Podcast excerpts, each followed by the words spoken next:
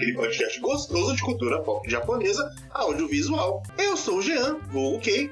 Estou aqui com Pedro Guilherme. Olá, pessoas. Eu não tenho entrada pronta de novo. Foi mal.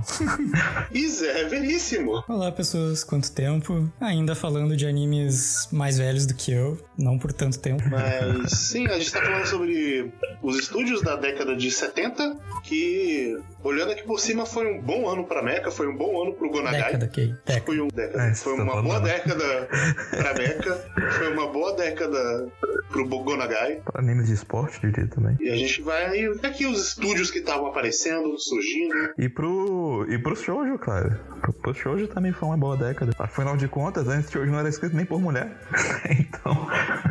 Vamos dizer que só isso já é uma vitória. As coisas começando a andar mais pro formato que a gente conhece. Sim, mas ainda bem diferentes. Vamos lá. É... Contens alguma coisa assim antes de falar dos estúdios por si? É... Bem, eu acho que muito do que a gente já falou, né, sobre os estilos de animação em si, né, eles já foram bem expandidos assim na no nosso primeiro cast. Qual é o número do episódio do anos 60? O nosso cast dos anos 60 foi o 43, se eu não me engano. É, não, 33, achei aqui. Então, 33. essa é uma... É isso aí. Uma série de podcasts aí que vai sair provavelmente um a cada ano, então é bem recomendável que vocês ouçam primeiro o episódio número 33 que a gente vai desde a origem da animação no Japão até os estúdios dos anos 1960. É um bom episódio. Isso, né? E a intenção desse cast aqui é que a gente fale sobre os anos 70, né? Em. Só que algumas das técnicas de animação que é, fundaram, né, todo, todo, esse período, a gente já comentou bastante sobre elas no cast dos anos 60 e eu acredito que a gente não vai acabar entrando em, entrando em tantos detalhes técnicos de animação assim nesse cast, né? Vai entrar em alguns momentos, mas não vai ser tão proeminente quanto o outro, é, eu diria. Uma coisa ou outra. É, eu acho que nem o Zé falou, esse, esse é uma, um período muito de fundação, sabe? Tem tá começando realmente a se moldar um pouco como vai ser a, a, o landscape, né, a indústria, a cultura como a gente conhece, mas ainda não é exatamente aquilo que Sim, a gente está familiarizado. Né? É, que digamos assim, até o, o nosso recorte, inclusive, para ir desde a origem até os anos 60, é que era uma coisa absolutamente diferente do que a gente conhece até esse período. Né? Aí no finalzinho dos anos 60 é que começa a ter um, um flavorzinho, assim, um, um indício do que a gente tem hoje. E toda essa década de 70 que a gente vai falar, tipo, começa a ter mais semelhanças, mas na verdade é uma década mais de transição, né? Que vai desembocar, na verdade, nos 80, a... as fundações realmente nos moldes que a gente conhece hoje. Sim, sim. Tanto que a gente suspeita que os dos anos 80 vai ter que ser em duas partes. É uma possibilidade aí, né? Coisa pra caralho. Coisa pra caralho. E, tipo, tem muitos estúdios, por exemplo, que foram fundados em 70, mas que não vão ter trabalho nenhum até a década Sim. seguinte. Alguns por mais tempo. Tipo, então... a Shaft, acho que ela só começou em 90, né? Não, a Shaft teve aquele, aquele OVA de 87, e aí depois teve uns trabalhozinhos em 90 e tal. E todos lá, se deslanchou mesmo lá pra 2000. É também um certo indício do que a gente tem hoje, né? Que é, muitas vezes, quando hoje em dia tu começa a pesquisar um pouquinho sobre estúdios, assim, aquela coisa bem básica de quem tá começando a se interessar um pouco mais por isso, tu começa a ver, tipo assim, ah, surgiu um estúdio novo nessa temporada, e ah, na verdade eles têm 10 anos de, é, de existência e nunca tinham feito nada, né? E até os anos 60, basicamente, se tu fazia um estúdio era para te animar uma obra inteira, né? E a partir daqui é. E na real, faz sentido, né? Você demorar tanto tempo assim para começar a produzir, porque produção custa dinheiro, né? E se você Sim. não tem investimento, você não é, tem como produzir. Expertise para ganhar, conseguir é, montar uma equipe maior e sustentável, né? Várias coisas assim que acabam, acabam, acabaram sendo necessárias com a evolução do próprio mercado.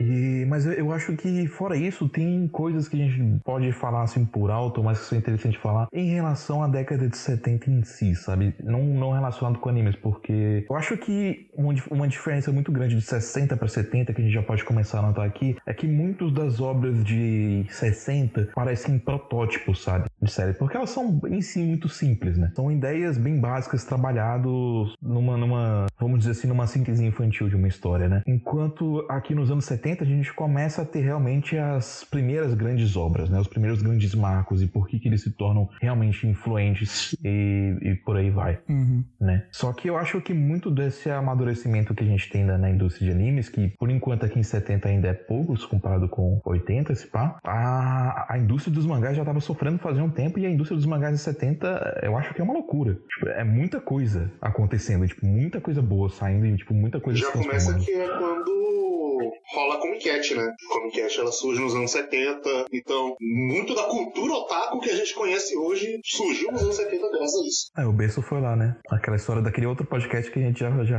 já fez também. Já falamos sobre Sim, isso. sim. Tem ainda, por exemplo, o Osamu Tezuka ainda tá full produtivo, assim, produzindo dezenas de, de obras e tal. Tu tem grandes nomes da indústria ainda é, muito produtivos, tipo, sei lá, o Gonagai, o Shotaro Shinomori, ah, esses já vêm do final dos anos 60, daí nos anos 70 tu chega Rumiko Takahashi, enfim, tem É isso que eu ia falar, porque você, você tem toda a leva de shoujo Uhum. do grupo do ano 24, né? Mas meio que por causa da proporção de shoujo, você tem uma transformação ali dentro dos mangás também. E aí você acaba tra- eh, trazendo outros autores novos, né? O Miko Takahashi é um belo exemplo, porque ela, ali no final de 70 e 80, ela ficou Sim, muito sim. popular. Muito mesmo. Final de 70 e 80 não, final de 70, como de 80. E aí a gente vê esse misto de, de coisas, né, que vão formar a cultura, né? Mas o que a gente pode resumir aqui é que shoujo e mecha são, são as duas grandes coisas da década a de gente pode 70. dizer que a década de 70 é um, a década das meninas e robô gigante.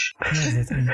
Sim. E o surgimento, basicamente, do, do esporte nos animes. Né? É, Nos anos 60 acho que teve algum anime de esporte, agora eu não lembro. Nenhum protótipo. teve. É, Kyojin no Roshi, Star of the É. Giants. esse mesmo, que é Kyojin no Roshi, que estreia no 69, no final de 69, se não me engano. Sim. Tinha um outro que eu esqueci também o nome, mas era um de voleibol feminino. Ah, esse eu acho que já é 70, não é? Não, não, esse é 60 ainda. A gente chegou a comentar dele no último cast, mas eu não lembro o nome agora, tá me falhando a memória. Mas sim, teve, teve, teve esses dois. mas, é, acho que ah, vamos, a gente vai seguir a ordem falando dos estúdios, né? E a gente decidiu começar falando dos estúdios que a gente já comentou, né, no cast dos anos 60, que já foram formados. E aí depois a gente vai falar sobre os novos estúdios, né, que se formaram, até porque não tem tanta coisa assim pra falar sobre eles. E o dos que tem pra falar já vai estar ligado com o que a gente vai estar falando mesmo. É, e alguns que a gente falou dos anos 60, eles tiveram seu, é, seu auge, tiveram um declínio e fechamento, que são marcos importantes também nos anos 70. né? Sim. Um, por exemplo, assim, que tipo, a gente chegou, chegou a comentar no último cast que era muito difícil achar informações sobre ele, que é o Estúdio Zero. Cara, ele, ele continuou produzindo anime por um tempo, sabe? Mas é aquela coisa. Não tem muito que a gente possa comentar sobre ele que a gente já não tenha comentado, sabe? Acaba que as obras mais importantes deles é. A obra mais importante dele é o Somatsu-kun e Kaibutsu-kun. E ele continua produzindo o Somatsu-kun e Kaibutsu-kun, e é isso aí. É, essa é a nossa atualização aí do Estúdio Zero. Zero atualização. Ah, フィルマンデビルマン裏切り者の名を受けて Agora, a, a Toei Animation, aí sim. A Toei é, se pá, foi o estúdio que mais brilhou, viu? Sim, é, primeiro que Toei Animation fez o Gonagai ficar feliz, que ele nessa década adaptou coisa pra caralho dele, coisas que até hoje ressoam pra caralho, até hoje são muito influentes, muito famosas, como Devilman, Mazinger Z, Cute Honey, e, é, o Dororon e Muito, muita coisa mesmo. Muita coisa do, do Gonagai. A gente já, vê, já percebe uma certa tendência, né? De, de fazer Sim. parcerias, né? Eu acho que era algo que até- talvez fosse até mais comum nessa época do que é hoje em dia.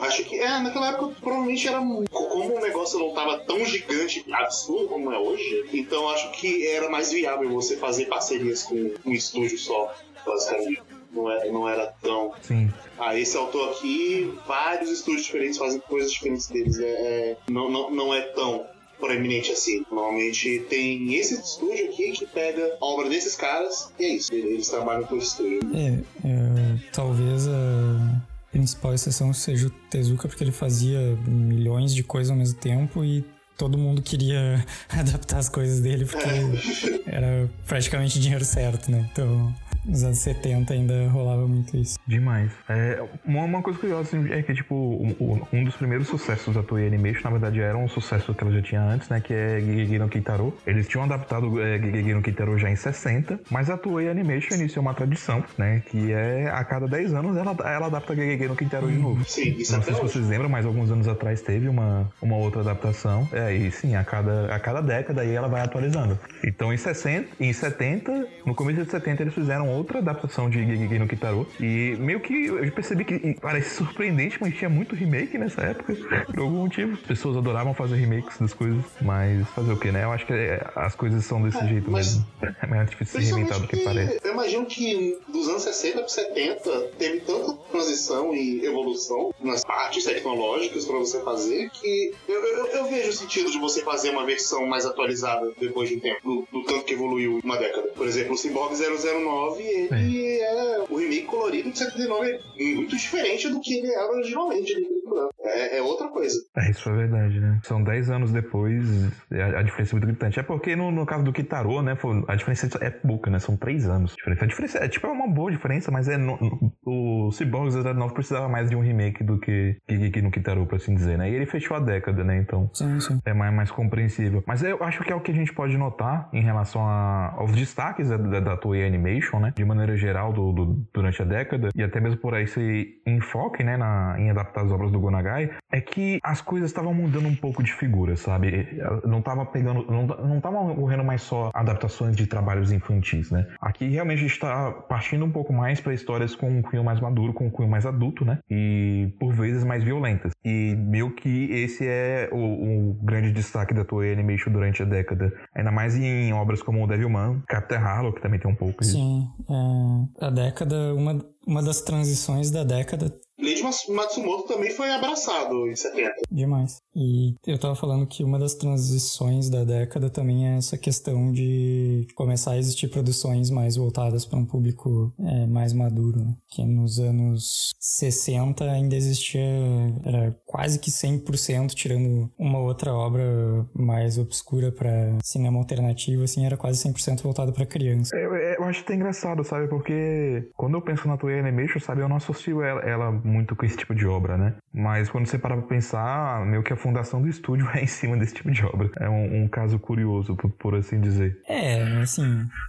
Careceria de ver um pouco mais essas coisas, mas pelo que eu sei delas, assim, é, é um passo nessa direção, mas também não é. Tipo assim, não, não são grandes avanços de maturidade, digamos assim. É mais eles molhando o pezinho, assim, sabe? Que é mais pro fim da década Sim, que não só a própria Toei, mas outros estúdios com outros animes vão tentar encarar isso mais. Ah, de forma mais assertiva, mais, entrar mais de cabeça nisso. Sim, o. Eu acho que o Devilman, que foi adaptado pelo Toei nessa época de 70, ele é mais caricato, né? Sim. Ele não chega a ser tão violento quanto o Não, mangá. né? não, a vibe dele é completamente diferente. É, É, porque, o- porque o Kuchihania eu tenho certeza que é bem diferente do, do mangá original, né? Mas mesmo assim, é- ainda tinha um, um certo apelo, né? sim, sim. Agora, o- das obras da Toei de 70, eu acho que a que ma- a mais me chama a atenção é Galaxy Express 999. É, é- é meio que, tipo, eu, eu, eu sempre tive um pouco de fascínio, sabe, por essas obras de exploração espacial. E o, o Galaxy Express 999 é- parece muito que ele vai ser um slice of lifezão, sabe? De, de- eu, sei que, eu sei que não é, mas eu não sei, ele me passa essa vibe, aí eu sinto vontade de assistir ele. Mas é, a, mas é outra tendência também que a gente se vê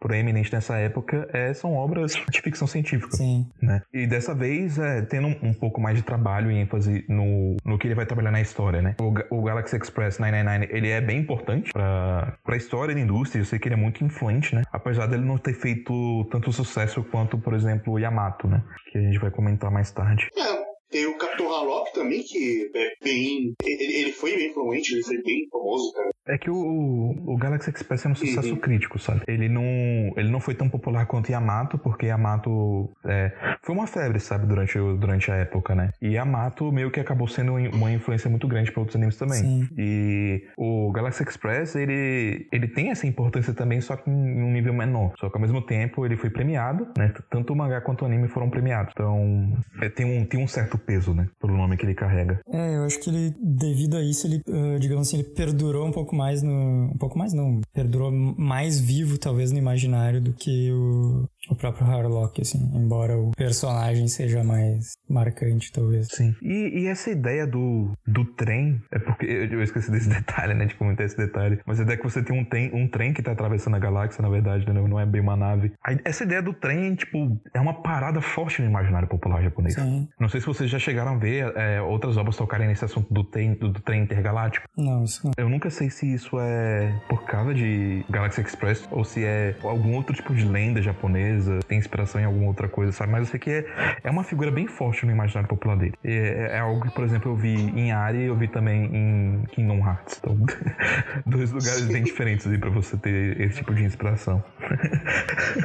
né? Mas sobre a, a Toei, eu, eu, acredito que seria isso, né? O resumo deles da década. E por incrível que pareça, apesar de ter esse pouco destaque, né? eles produziram muito mais coisas do que isso, mas esses são os, os, as, os animes mais influentes que eles tiveram, né? E acaba que esse é um exemplo de por que, que a gente se surpreendeu um pouco com o real tamanho da década de 70, porque a Toei Animation foi uma das que mais produziu e, ela, e esses foram os destaques, sabe? Acho que a gente tava esperando encontrar muito mais coisa. Talvez, é, é difícil também de prever uh, como ser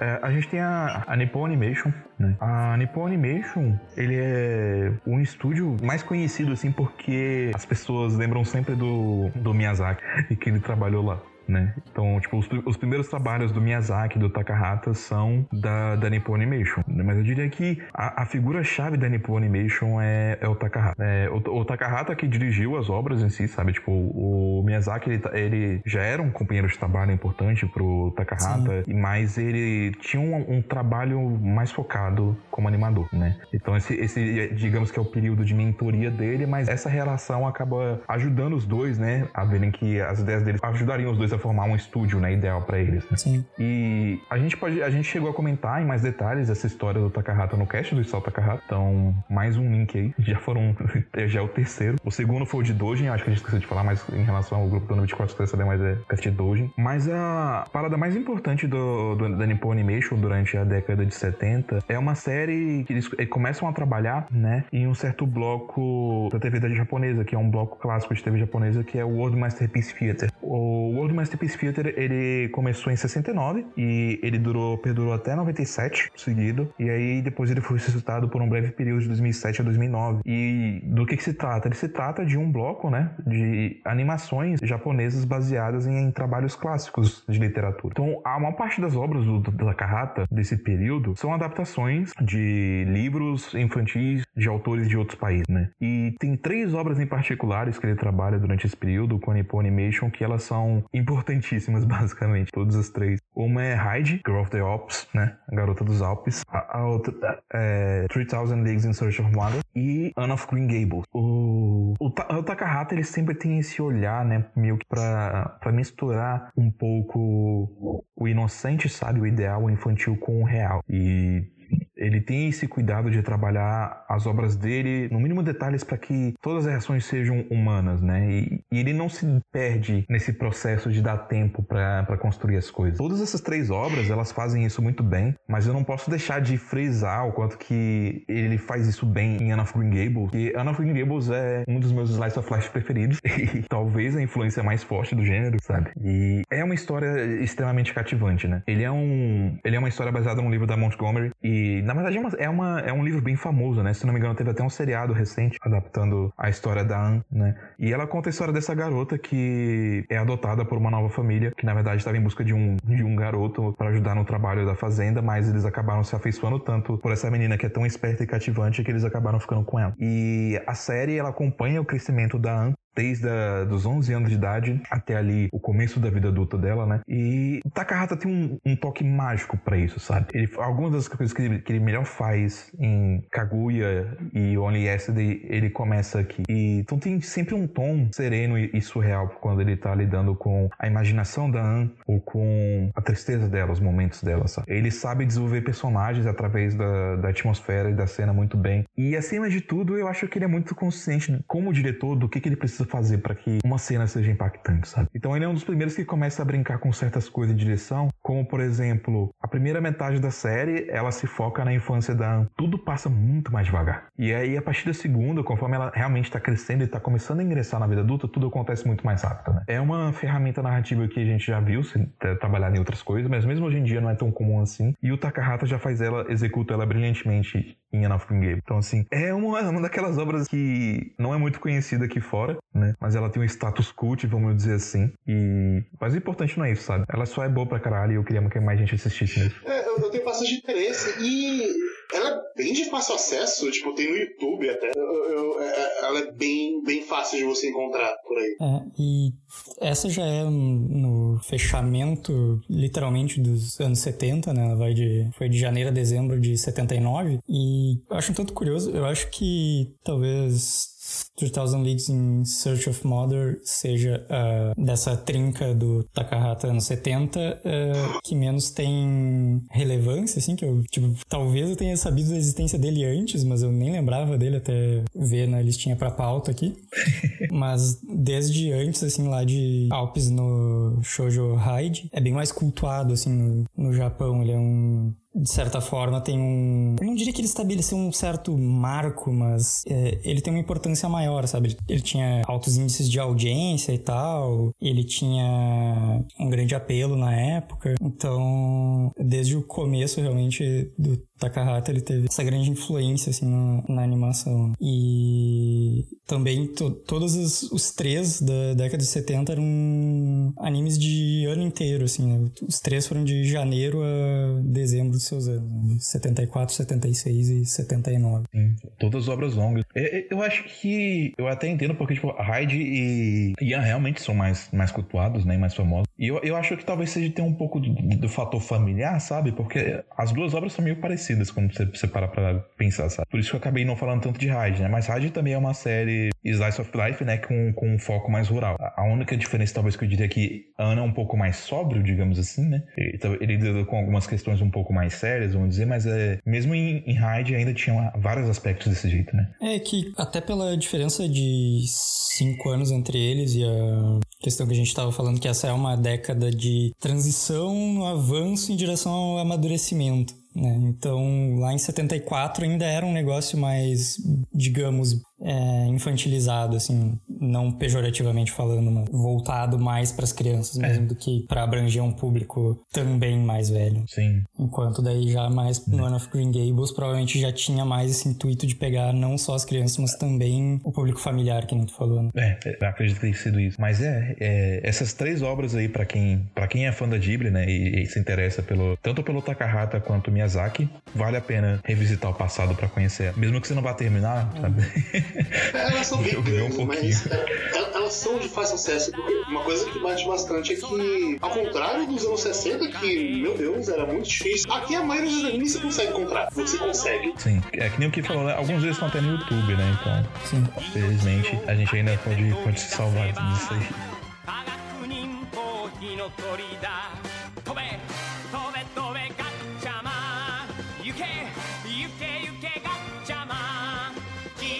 Nos anos 70 tem um estúdio que, tipo assim, perdão, tá? perdão se eu estiver falando besteira aqui.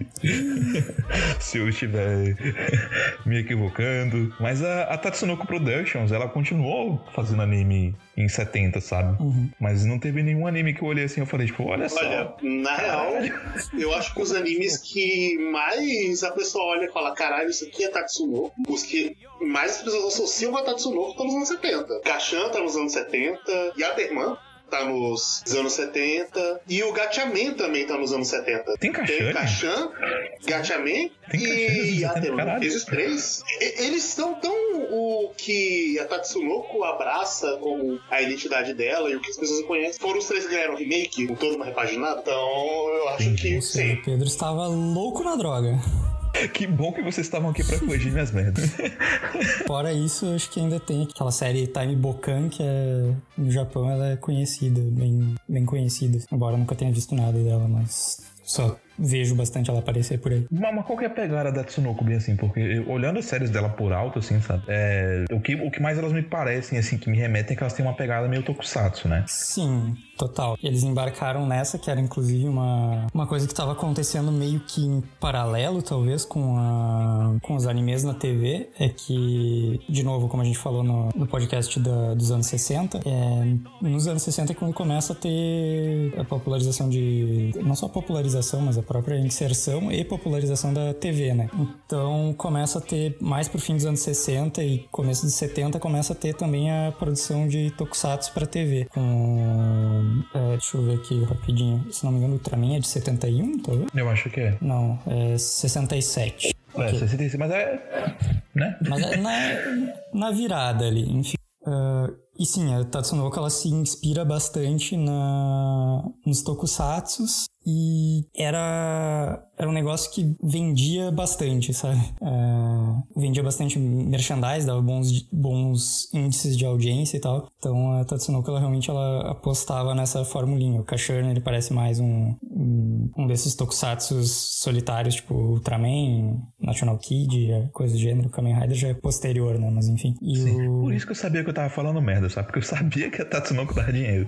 É, e a Termina e a Ah, Gatchaman o- eles são bem Super Sentai também animado, quando você olha a estética deles. Então, é, Tatsunoko, Sim. a pegada dela é essa. Tem vários tropes parecidos e tal. E além disso, assim, da- das obras em si, acho que vale comentar que eles eram um estúdio bem. Gostava bastante de apostar em novidades, assim, de fazer muita experimentação e muita.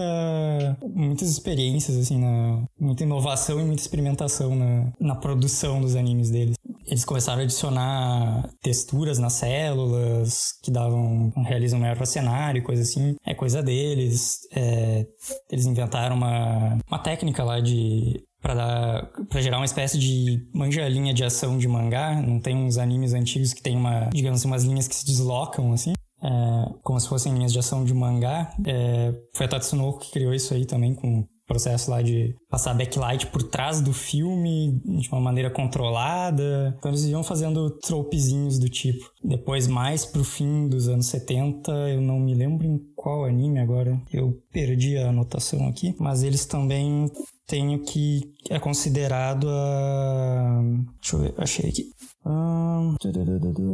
Na opening, na abertura de Uchu no Kishi Tekaman, de 75, eles fizeram também um. aplicaram uma técnica lá de. que eles se referiram como Scanimation, onde eles usaram um, um playback de vídeo para distorcer as imagens, fazer umas. é, meio que a animação se curvar, digamos assim, faz uns efeitos muito drogados na tela. E isso era feito através de um circuito digital lá. um- Eu não me lembro exatamente o nome do aparelho que eles usam lá, mas é considerado, digamos assim, a primeira aplicação de. É, Animação digital? é, exato, de animação computadorizada na, nos animes. Assim. Caralho, realmente, então eles estavam bem à frente do seu tempo, vamos dizer assim, né? Em termos de inovação, pelo menos. Foda, foda. Não tinha ideia. Mas é isso aí, viver nem aprendendo. Tatsunoko, ela teve, teve extensão dos brilhos nos anos 70. E bastante. Sim. Inclusive, quando talvez seja o anime mais antigo que eu lembro de ter realmente gostado, assim, um pouco mais, porque eu, vi Speed Racer e tal, mas sei lá, era um daqueles desenhos que eu meio que deixava passando na TV enquanto eu, sei lá, desenhava ou montava Lego ou qualquer outra coisa, sabe? Mas é, o Gatchaman é talvez o desenho mais antigo, o anime mais antigo que eu lembro de gostar um pouco mais, assim. Quando ele passou alguma vez na Band, eu acho, como Força G. Fica aí a boa lembrança, né? No meu caso foi Speed Racer mesmo, né? Foi o primeiro que eu, que eu lembro, assim, de realmente ter, ter empolgado, ter gostado. Eu lembro de gostar bastante de Speed Racer. Speed Racer eu vi novinho, assim, eu lembro que eu achava, nunca foi um desenho que eu esperava passar e ficava assistindo, sabe? E o Gatchaman já era, já era um pouquinho mais velho, assim, e eu lembro que eu, eu parava pra olhar, assim. É, eu lembro que o Corredor X era meu corredor preferido. Ah, sim. Tá correto.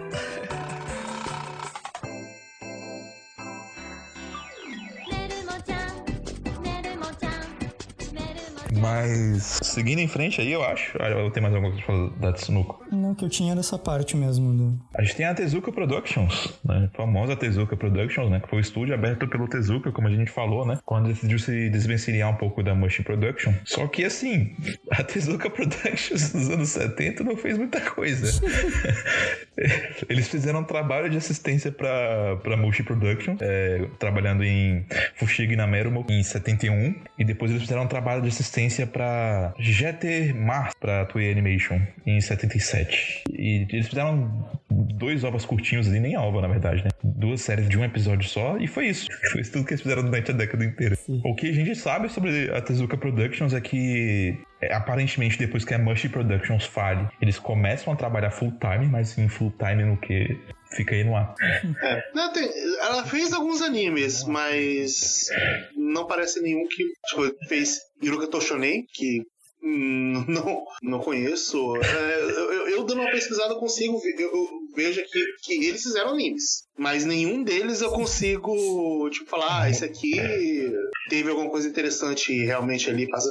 É porque. É porque eles fizeram muito pouco, sabe? Tipo, e é até estranho pra quando você parar pra pensar no Tezuka trabalhando tão pouco assim, sabe? Durante, durante essa década. Só que, na verdade, o, a, a obra, né, da Tezuka Productions que realmente pegou o público mesmo foi o remake de Astro Boy que saiu em 80, né? Sim. Então não adianta a gente falar dele aqui agora. É, eles começam a engrenar depois, na verdade. Sim. Então é isso aí. Tezuka Productions ainda existe, tá aí. Sim. e aí? Só é interessante falar, digamos assim, que é, Tezuka ele foi.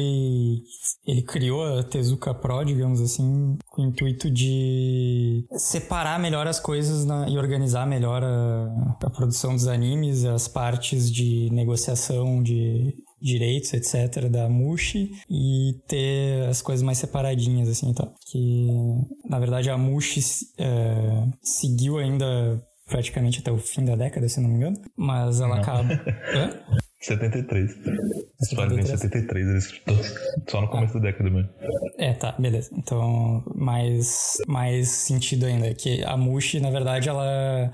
Ela aposta num modelo com o Astro Boy, que é o grande, o grande marco do anime nos, nos anos 60, assim, a grande revolução, né? Só que eles apostam num modelo de negócio que tipo, deu muito certo com o Astro Boy, que é, foi produzir um negócio de forma barata, mas ainda com alguma. buscando técnicas que ainda tornassem a animação bonitinha dentro do possível e vender isso pro exterior, além de é, merchandise, tanto dentro quanto fora do Japão. Né? E só que assim, a Mushi Pro, pelo que eu tava lendo, eles tentaram replicar esse modelo, já que ele deu muito certo, só que não deu mais tão certo. Então eles acabavam tendo muito prejuízo, sabe? Eles faziam, digamos assim, custo de um episódio custava, sei lá, vamos dizer, custava um milhão de ienes para produzir um episódio. Só com a compra pe- pela emissora de TV e mais os, os contratos iniciais de, de merchandise e coisa assim no Japão, eles ganhavam tipo metade disso. Então, para conseguir se pagar e depois sim começar a pensar em ganhar o-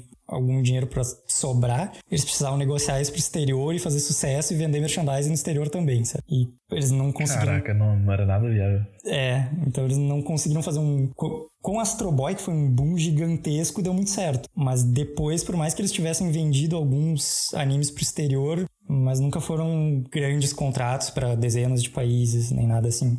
Então foi Sim. ladeira abaixo, assim, as finanças do estúdio. É, e dizem que a, a ideia desse sistema, né, foi do, do próprio Tezuka, né? Sempre tem umas, umas controvérsias de estúdio aí que a galera culpa o Tezuka pelo final do estúdio, É, foi. né? Nos bastidores. Eu li de informação também, vai tudo nessa direção. Sim, mas é. Apesar dos apesares, né? Meio que. Talvez tenha sido bom a Motion Production acabar. É, porque um monte de Não estúdio. só porque o último anime que eles fizeram, né? Antes deles se ressuscitarem mais anos depois. Foi a Shitano Joe, a primeira temporada de Shitano Joe. Mas também porque vários do- dos funcionários da, da, da, da Motion Production abriram suas próprias companhias, né? Sim, se. E a gente vai chegar a citar eles depois, mas é muita gente de muito lugar importante que trabalhou na Motion Production e abriu a própria companhia. Exato. Alguns se espalharam por estúdios já existentes também e deram é, ajudaram muito a, indústria, digamos assim. Né? Então, foi, de certa forma, foi interessante mesmo. A males que vem para o bem.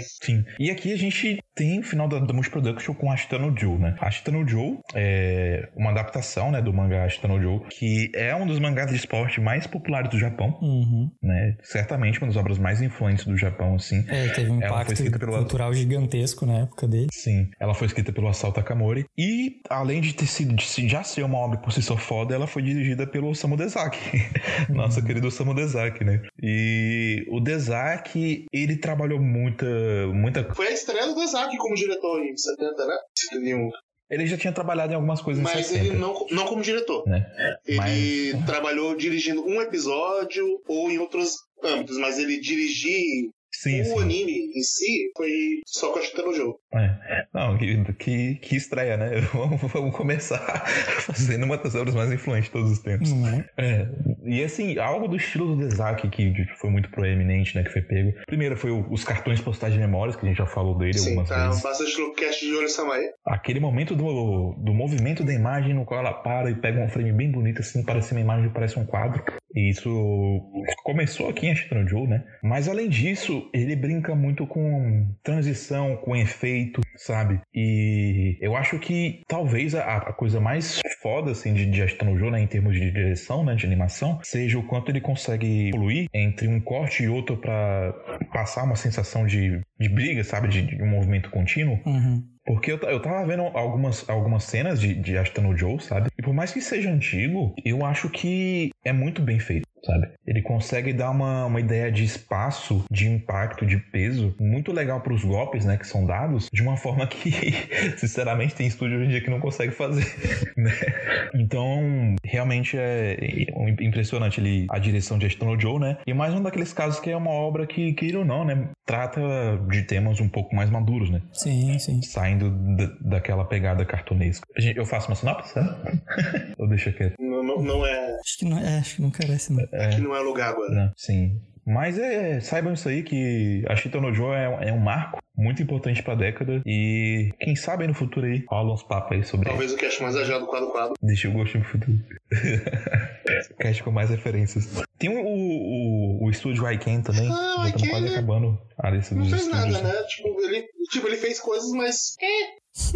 é, esse sim. Esse eu não, eu não tenho nem dúvida, sabe? O, o, o carro-chefe dele continua é, sendo Sazai Sazai-san que... Esse é o resumo da Iken. É, é um belo carro-chefe. É um belo carro-chefe, né? Mas tá, tá aí, é um né? Gente falando de Sazai-san nos 60. Aqui... É... Pera, deixa eu... Sim. Pior que eles fizeram coisa pra caralho, velho. Só que, tipo assim, realmente, né? Aliás, não fizeram coisa pra caralho, não. Tô me confundindo. Tá bom. é, e... Tipo assim, o Weiken, ele muda de nome, não me lembro exatamente em... É, qual ano, mas é agora no começo dos anos 70. Ele é o antigo sim, TCJ, sim. alguma coisa assim. E eles tinham... Nessa década, eles realmente não... Não produziram nada de grandes coisas, mas eles tinham de grande coisa, eles tinham também o, o Tetsujin 28 Go lá, mas é dos anos 60 ah, ainda. Sim. Então, uhum. É, estão continuando as obras que eles já, já tinham trabalhado, né? Sim. É, não, e, e o Tetsujin ele nem teve nada nos anos 70, só que era um, outra grande IP deles, digamos assim. Uhum.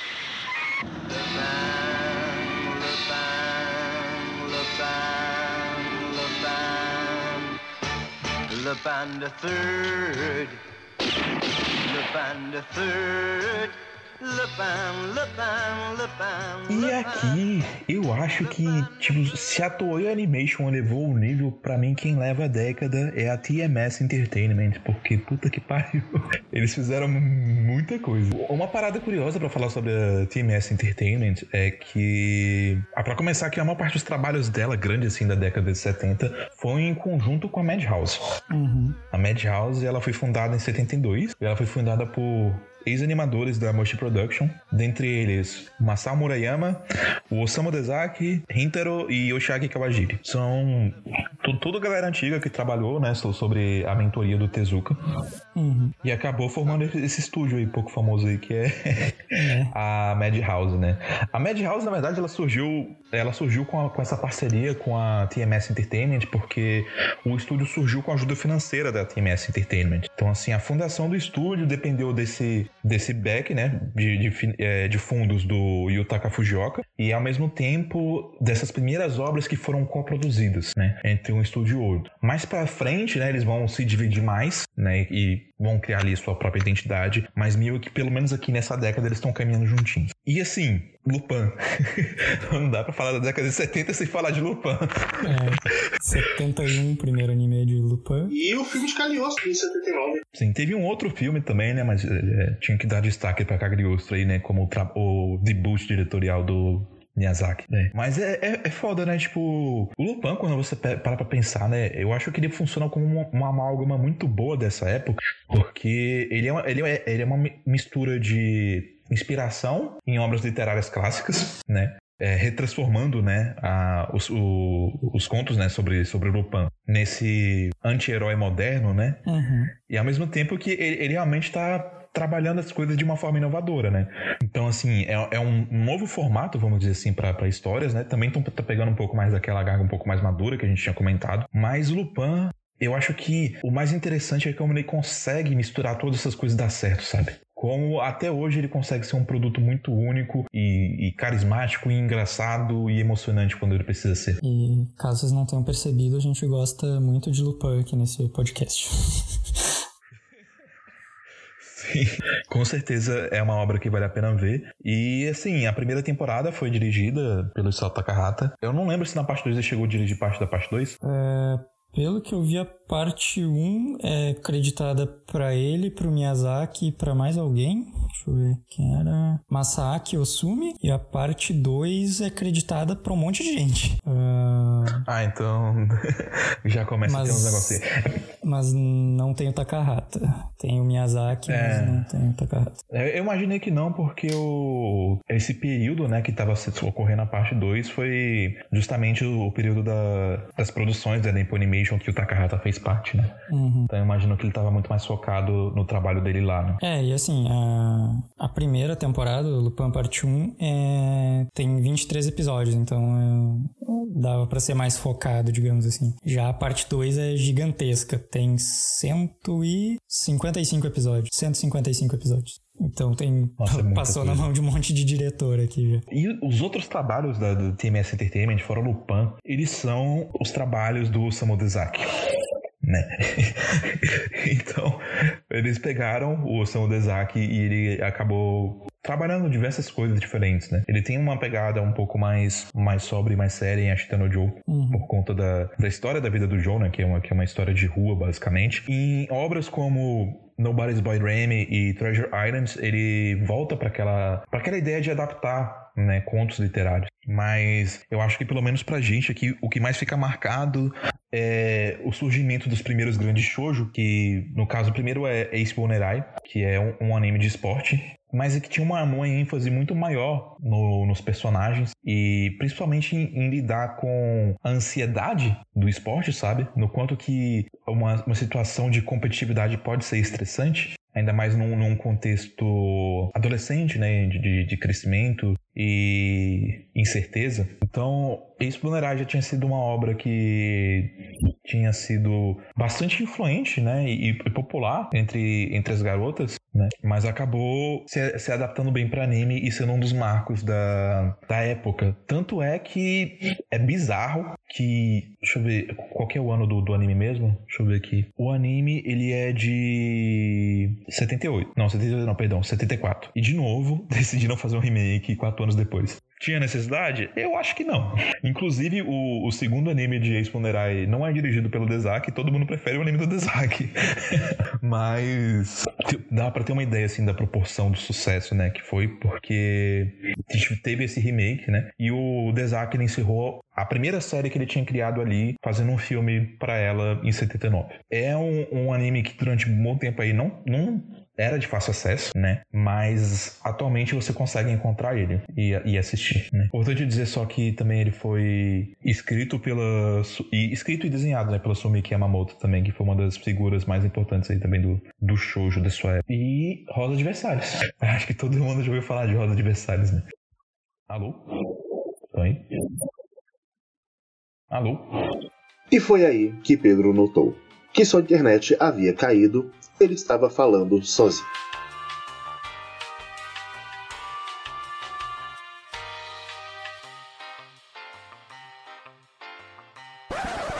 Agora vocês estão me ouvindo. Porra! Eu queria saber quando eu caí, porque eu falei pra caralho. Tava fazendo a explanação sobre a importância do. É, então, eu tinha terminado de falar do ex-Pomerai. E aí eu fiquei, tipo, esperando vocês comentarem É, alguma deixa- coisa. Quando o Pedro sumiu, a gente não sabe se caiu a energia, se ele tá vivo, se ele tá morto. Vamos tentar puxar o que ele tava querendo dizer. Mas eu espero que você não tenha pausado o Audacity, porque aí eu pego. É, se complementa, sim. É, eu não, vocês chegaram a parte que eu falei sobre ele ter sido ter tido um remake dentro da própria década? Não. Pois é, então, ele, pra ter ideia do sucesso, do impacto dele, né? Ele teve um remake da própria década. Ah, ok, usa isso depois, não vou ficar repetindo, não. Mas continuando, né? Fora Ex-Funerai da Sumiki Yamamoto, a gente também teve uma adaptação. A mais famosa, possivelmente, de Rosa de Versalhes, né? Que talvez seja uma das, se não a maior influência de shoujo. E é engraçado, né, quando a gente pensa assim, quando a gente pensa em obras populares, né, no, no, no Japão, é, relacionadas a mangá e anime, a gente geralmente puxa obras mais modernas, Evangelion, etc e tal. Mas eu e Gundam também, né, obras que no, no geral fazem, geram merchandising, né? Uhum. Só que no caso de Rosa Versalhes é engraçado porque tipo, não gera merchandising, mas meio que virou um fenômeno né? Tanto que teve, ele foi adaptado para o cinema diversas vezes depois, né? Ele meio que se tornou um assunto comum do dia a dia japonês, assim, né? Algo que transcendeu a barreira ali entre o nosso nicho otaku, né? E o, e o grande público. Das obras do, do Takahata, ela acaba sendo conhecido muito pela sensibilidade dele, né? De, de lidar um pouco com os elementos mais românticos e, e surreais de shoujo, né? Ele sabe se emprestar muito bem da estética de shoujo para dirigir as coisas. E no caso de Rosa de Versalhes, a... ele também acaba se caracterizando um pouco por, por elementos um pouco mais, na época, transgressistas, né? Mas hoje progressistas. Então, os primeiros elementos de relacionamento Yuri, né? De relacionamentos lésbicos, de tensão LGBT, que a gente poderia dizer assim, a gente acaba vendo eles em Rosa de Versalhes. E não, não creio que esse não foi o único motivo pela popularidade de Rosa de Versalhes, embora talvez a popularidade desse, desse tipo de obra no Japão faça questionar isso, né? Mas acabou sendo importante, eu acredito, para a identificação de muitas pessoas, principalmente de um público feminino, né? Sim, sim. Ah, Oscar é sempre tido como um grande ícone de, é, de heroína japonesa. Então, é um negócio que ficou bem importante, realmente. Sim. É, e, e acaba que meio que se empresta muita coisa da cultura também, né? Porque da mesma forma que a Ryoko Ikeda pegou muito de Takarazuka, né? E depois Takarazuka pegou Rosa de Versalhes pra si, Sim. é, você viu a criação um pouco de diversos tipos de arquétipos, né? De- desses arquétipos femininos mesmo de Yuri, né? Da- da- da- das mulheres, vamos dizer assim, masculinas, né? Sim. Porque era a maneira como elas eram retratadas dentro daquele papel do, no, no teatro Takarazuka, né? E acabou se tornando um padrão tanto pro gênero quanto para outras obras depois. né? Não dá para não falar isso sobre a, a importância de Rosa de Versalhes, mas acho que também por adaptar, né, uma, uma obra política e sempre dando o, o seu devido peso, né? É, e também é, digamos assim, ele foi o grande, o grande expoente, o grande ápice desta é, também dessa ambientação que era bem popular nos anos 70 de mangá shoujo de é, Europa, de desde é, era Renascentista, dizer assim. Oi? Renascentista, Europa renascentista? é renascentista, vitoriana, essas épocas assim, sabe? Sim. Hum. É, ele se presta muito pelo, pelo romantismo, né? Uhum. E realmente o, o ápice disso aí, e eu acho que também, assim, até hoje é uma das melhores obras de ficção histórica, sabe? Por mais que ele não seja ali 100% equivalente, né, com, com a história real da Revolução Francesa, É, não. eu acho que ele, ele toma liberdades criativas necessárias, sabe, pra tornar tudo dramático, Uhum mas sendo sempre fiel como ele pode ser. Sim, é, ele respeita a história.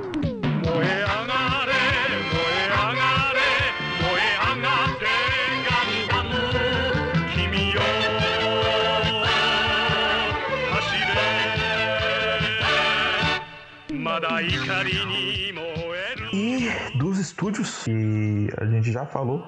Acaba aqui, finalmente. Mas acaba aqui também o grosso do cast, né? Porque os outros estúdios que, que são formados durante a década de 70, na verdade, a uma parte deles não produziu. Sim, nada. tem um específico que produziu pra caralho. Sim, então a gente vai, vai comentando sobre eles aqui, mas é não cria muitas expectativas, eu diria. A gente tem um estúdio chamado Oh Production, que não produziu nada durante a década. Eu não sei se esse nome foi uma ironia. Mas é isso, ele só foi fundado aqui. A gente tem também um, um estúdio chamado Topcraft. Esse estúdio em específico, ele vai ser relevante só em 80, mas é porque ele vai ser comprado pelo Takahata e pelo Miyazaki para formar a Ghibli. Aqui Aqui ele foi criado só por um ex-produtor da Toei Animation e tudo que ele faz é assistência, trabalho de assistência. Então ele não tem produção, é, produção própria. Ele fez. Né? Tem, tem, tem dedinho nele, coisa importante, mas de fato Tem umas coisinhas aí. o maior marco dele vai ser na década seguinte, que ele vai ser comprado. Miyazaki e Takahata, Miyazaki e Takahata terceirizaram umas animação pra eles, gostaram do que viram, né? ah, a gente podia comprar eles, né? Sim, mas ao mesmo tempo parece que quando eles compraram, parece que eles demitiram a galera lá. Takahata, o Takahata e o Miyazaki não, não são muito conhecidos na indústria por serem eh, chefes bonzinhos. Talvez eles dizer fossem um assim. chefe que você se demitia e tacava cocô na cara dele. Alguns diriam que sim. né? Teve a Madhouse em 72, mas a gente já falou sobre a Madhouse. Tem o estúdio Gallop, foi fundado e não fez nada, em 72 também. E aí, em 72, a gente tem sim, finalmente, alguma coisa, que é a Sunrise. A, a Sunrise. A Sunrise também foi criada por um ex-funcionário da Much Production, como muitos dos estúdios dessa época. Só que é eu acho engraçado da Sunrise que foi falado que ela foi criada especificamente com a seguinte ideia de que as produções não deveriam ser focadas em um criador somente. Porque os caras estavam de saco cheio de fazer coisa do Tezuka. Sim. É, pessoal, o Tezuka também, na parte de animação, acho que ele não era um dos top chefes mais queridos, assim. Mas é meio irônico, né? Que o maior sucesso deles é Gundam. Daí eles viram um beat do Tomino depois. É, mas assim, com mais, digamos assim, não é, não é só o Tomino que escreve, É. eles dão umas Então, podadas. assim, nele o Gundam não é uma obra exclusivamente do sim. Tomino. Nem, nem como franquia. Sim. Não, não. É, mas é, é meio que a ideia do estúdio era essa, né? Eles queriam que fosse uma obras que se voltassem mais pra produção, né? Uhum. Até mesmo no. Sobre. Só voltando um pouquinho sobre eles estarem. Eu tava procurando aqui a, a citação que eu tinha pego no livro. Sobre eles estarem de saco cheio do Tezuka. É, o Takahashi Ryosuke, numa entrevista, ele mandou que assim. É, se me perguntar a diferença da Mushi Pro pra Sunrise, eu te digo que é o Tezuka não estar na Sunrise. Ele tinha um enorme apreço pelos animadores e os artistas em geral. O problema com artistas e animadores é que eles frequentemente não gostam de trabalhar. Os artistas não tinham salário fixo na Sunrise. Eles tinham que produzir para serem pagos e isso fez a grande diferença. Todas as companhias nos anos 70 foram organizadas, até certo ponto, como, uma rea- como reações falha- às falhas da Mushi Pro. Mas foi a Sunrise quem atingiu, digamos assim, o, ah, quem aperfeiçoou o modelo, quem atingiu o modelo ideal, segundo ele. Que basicamente a, a, a semente da merda que os animadores caíram hoje em dia, tá ligado?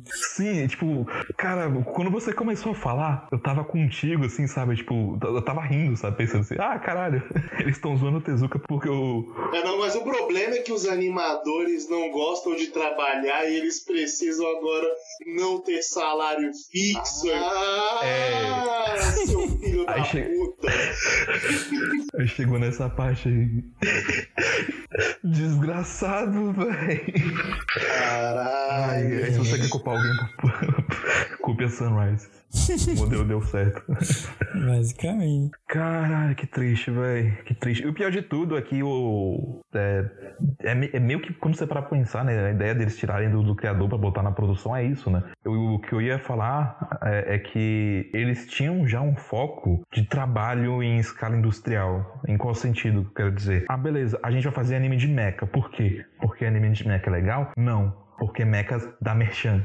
E merchan dá dinheiro, sabe? Sim, sim. Então o foco deles já, já era fazer merchandising. É, in- inclusive te- foi nos anos 70 que teve a, a virada também, que até meados dos anos 70, se não me engano, em se- 75, Bom, é, não, não tem um marco específico, mas, digamos assim, nos anos 70 tinha. Ainda existia muito foco de, tipo assim, ah, se dá um grande.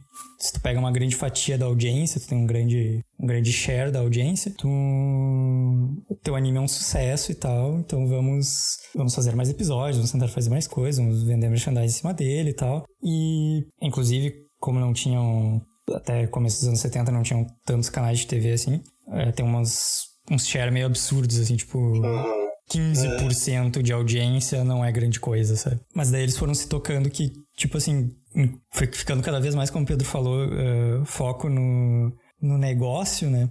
E eles chegaram à conclusão que não era tão importante tu conseguir um grande share de audiência desde que tu conseguisse vender melhor o teu merchandise. Então, mais para trás, no começo da década, tinha o sucesso que começou até nos anos 60, mas que estava se afirmando cada vez mais dos super robots e tal, e que tinham é, várias obras que se focavam, digamos assim, em brinquedos que pudessem vender cada vez mais, sabe? Então teve grande sucesso dos uh, o trope de dois robôs ou três robôs que se juntam para fazer um robô maior. Daí assim tu vendia, por mais que tivesse um share de 15%, a tua chance era maior de vender de repente três brinquedos ao invés de um do que se tu tivesse um share de 20%, sabe? Que ia vender um brinquedo só. Então eles estavam muito focados nessa parte. O que, falando estruturalmente em termos do mercado também, é, gerou ao longo dos anos 70 outra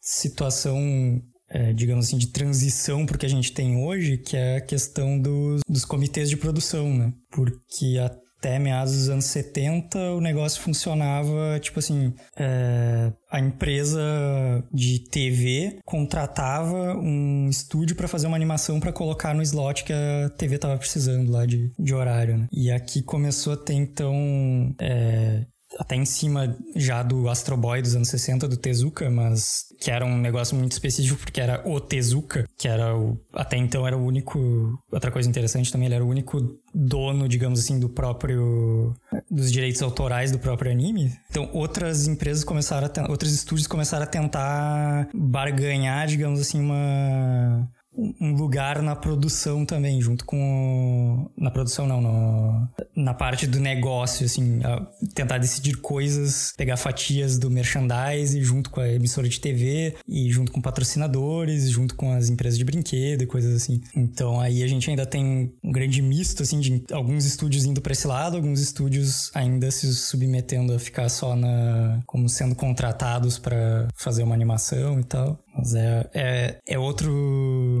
é outro elemento assim da indústria nesse processo de migração porque a gente tem hoje. Né? Sim, né? e a gente acaba sabendo qual é o resultado final disso, né? Qual vai Sim. ser o modelo que vai ser adotado, né? Então... A triste história da Sunrise. Aí, a triste história de como o capitalismo arrumou esse O capitalismo da Sunrise fez o sol nascer quadrado para a vida. Ai, velho. Foda. É, assim, é, é, o aspecto, no aspecto trabalhista, digamos assim, é o, é o começo do fundo é. do poço. Né? Assim, mas... não foram os únicos responsáveis, né? Não, é. É, em, em termos de, de é, modelo, né, de de venda, né, modelo de sucesso, deu certo, né? Sim. Não é e... à toa que Gana foi o sucesso que foi. Exato. E até em termos criativos, digamos assim, eles não foram tão mal, assim, porque tava... É, tinha... Agora não me lembro exatamente quem, mas era alguém grande também, da, alguém bem grande da, da, indústria de animação que eu vi também dando alguma entrevista que, tipo assim, ah, cara, começo dos anos 70 tava foda, assim, tipo, tinha um monte de coisa que era, tipo assim, ok, é, se anime de mecha fez sucesso, agora vamos fazer, descobriram que o anime de, de três pequenos mechas que formam um grande mecha faz mais sucesso. Então que tal se a gente botar quatro? e 5, e 6, e 26 que formam um grande robô. Então a coisa tava indo pra um, um lado, assim, tentando escalar simplesmente é, para vender mais brinquedo. Que nesse aspecto a Sunrise deu, com o Gundam dela, deu um, um passo atrás importante, digamos assim. Sim. E aí que, que veio, né? É, o, a Sunrise fez alguns animes 70 sim, mas os maiores destaques delas são ela ter ajudado na coprodução do Cyborg 009 da Toei Animation, o remake de Cyborg 009. Mas não tem o que falar, né? É Gundam. né? Por mais que Ganda nem tenha acabado em 79, né? O mero fato de que ele começou ali já é um marco suficiente para para décadas, sabe? É, tanto tão que- impactante que foi. É, o original é conhecido como o Gundam 0079, né? Justamente, 0079. E assim, eu acho que, ape- apesar dos apesares, apesar de Joe estar né, numa bad depois da- de saber mais coisas da Sunrise, eu acho que Gundam, ela serve também como né, um grande exemplo do amadurecimento da indústria, né? Tanto porque, queira ou não, por mais que para muita gente hoje seja feio de ver a animação antiga, eu acho que tem que ser levado em conta o quão mais Sim. difícil era trabalhar, sabe, com, com uma animação detalhada Eu honestamente é. acho que até que envelheceu bem, na real. Um robô é, é difícil pra caralho animar, gente. É, é, eu, acredito que sim, sabe? Tipo, em 79, por, por mais que não pareça, as animações já estavam, tipo, bem avançadas do que a gente vê durante uma parte da década, assim, sabe? A, a Anne of Green Gables é lindo, lindíssimo até hoje, sabe? Ele tem pinturas em aquarela, assim, fantásticas e os backgrounds são alguns dos melhores que você vai ver em qualquer anime, né? E, e ele acaba brilhando os olhos por causa desse detalhismo, né? Mas é claro que por mais que eu esteja aqui falando sobre esse aspecto técnico, a gente tem que dar crédito pra, pra ideia da- de Gundam, né? Pra história. Que Aí sim a gente vê, né, surgir de verdade o gênero mecha, né? O gênero mecha não surgiu com Gundam, mas aquela ideia que a gente tem de mecha até hoje, de conflitos políticos, é, decisões humanas e personagens bem aprofundados, surge aqui. É, o Tomino ele tinha muito essa ideia de querer escrever obras mais densas para um público mais velho, já até antes de Gundam, quando ele fazia um. Ele era o diretor de um anime de mecha mais genericão, digamos assim, que era o Invincible Steelman Daitan 3 e o Invisible. Invincible Superman Zambot 3, que são de 77 e 78, e ele termina. Tipo, eles eram mais genéricos, assim, mas ele termina quando cancelam o Zambot 3, ele termina matando geral, assim. geral não, mas ele mata um monte de personagem importante, assim, né? Da trama no último episódio. E daí Gundam ele já pega pra fazer um negócio. É, ele- Ele fala sobre guerra, desde o início- ele tenta humanizar o vilão. algo um pouco mais bem mais maduro porque era o habitual da época, né? Que mesmo assim a Sunrise ainda deu umas podadas nele, ele foi voltar pra fazer o Gundam que ele queria no, no Ideon e tal. É, tipo, Sim. é uma, é uma história mais sóbria, né? Mas queira ou não, é, ela precisava vender, né? Uhum. O merchandising, que era, que era a parte mais importante ali pro estúdio, né? Então, acabaram podando um pouco, né? Mas, de qualquer forma, a base da ideia é muito boa. Sim. Né? Sim, e é, sim. é um daqueles animes que vale a pena você voltar atrás e conhecer. É, um tanto curioso também é que é, muita gente sabe, mas muita gente não deve saber também, que apesar de ser de 79, e, e como o Pedro falou, nem terminou em 79, terminou em 80, mas é, ele também ele nem fazia muito sucesso na primeira exibição, assim, era um, um anime de média baixa audiência e impacto, assim. Foi mais na com o filme compilação que ele acabou é, fazendo mais barulho e tendo audiências bem maiores na, na reexibição dele. Eu acho que tem, tem um pouco também um fator do boca a boca, sabe? De tipo, ah, beleza, é, não fez tanto sucesso audiência, mas os bonecos chamavam atenção, sabe? Que o, o, o merchandising. O Gundam, ele ele tinha um trabalho é, de design, né? Robôs que, que era mais detalhado do que a gente estava habituado na época, né? Então, Sim. eu tenho certeza absoluta que numa loja de brinquedos eles chamariam a atenção, né? Tendo. Ele chamou atenção até hoje, cara. Sim, sim, até hoje. E se chamavam a atenção de um público infantil por esse aspecto, né? Pelo aspecto da, da narrativa, ele acabou chamando a atenção justamente do público otaku. E dentro da Comic Con, ele virou um estouro, Sim. né? Tanto entre o, o público feminino quanto o masculino, né? Então eu imagino que o boca a boca é desses dois lados, né? Tanto de uma audiência mais madura, que já tem um poder aquisitivo, que gosta de, de falar sobre, sobre as coisas que consomem, né? Quanto para crianças que estão ali pedindo pro pai comprar alguma coisa. Sim. Isso acabou influenciando. E agora até eu não anotei aqui, mas então não, não sei da certeza, mas se não me engano é a partir da exibição do filme também que deu um puta de um boost na venda de é, dos Pla Model, digamos. Que eles já tinham feito desde o, desde o início, assim, mas tipo não tinha bombado tanto, mas daí começou a vender muito para especialmente para adulto mesmo. É, tá. Os otaku descobrindo os brinquedos. Exato. Faz parte. É que daí os Plamodos Mas- são aqueles mais complexos, um pouco assim, tu compra e monta o teu robô e tal, né? Aquele que você pinta, né? Exato. Mas continuando aqui a nossa trajetória, a gente tem a Sarri Production, que foi fundada em 93. Ela começou, na verdade, como um estúdio de filmagem e uma empresa de PR. E só depois ela vai virar eh, estúdio de animação. E ela não vai produzir nada até, até o século XXI. então, pra ver como é que as coisas são. A, a gente tem a Doga Kobo, que segue uma tendência parecida. É um estúdio que foi formado por ex-membros da Toei Animation, que foi fundada em 73 e não vai produzir nada até o século XXI também. Hoje em dia, a Doga Kobo é famosinha por causa do... É basicamente um estúdio que você sabe que ou você vai ter Yuri ou você vai ter Moi. então, muitas das obras... assim, Sim, sim. Muitas obras que o pessoal gosta são desse estúdio aí, né? A gente tem a Ashi Production, que hoje em dia ela é conhecida como é, é, Production Read. É, eu nunca soube muitos animes dele, mas de qualquer forma ela não fez nada durante a década, então. Tem a Shaft, que a gente já falou no episódio retrasado, Sim. que também não fez nada. Ela só foi fazer lá. Sim, tipo, é, foi- foi- foi- acho que nesse ponto aqui que eu cheguei assim, eu fiquei pensando, porra, e aí? Os estúdios que foram formados na década de 70 não fizeram muita coisa, no final das contas, né? É, começa aquela história de fundar um estúdio pra ser mais de apoio, 90% dos casos, né? É, é, é assim, nos anos 60 a gente teve poucos estúdios, 70 a gente teve muito, mas não tanto trabalho assim. E as coisas vão estourar. O chato vai frente. ser acompanhar eles e o que vai vir em 80. Aí tem um estúdio Jim, que ele foi formado por ex-animadores da Sunrise, pra você ver como as coisas são. Em 75 já tinha gente saindo. Aqui em 72, né? Esse, o, no- o nome do eu acho que aquele Jim. modelo não agradava todo mundo, assim. De. Certamente um animador puto que não recebia salário. Algum animador ficou puto. Sim. Não, vocês têm que bater meta! Empreendedorismo! Aquelas coisas. Será que isso justifica a qualidade dos animes da Jim?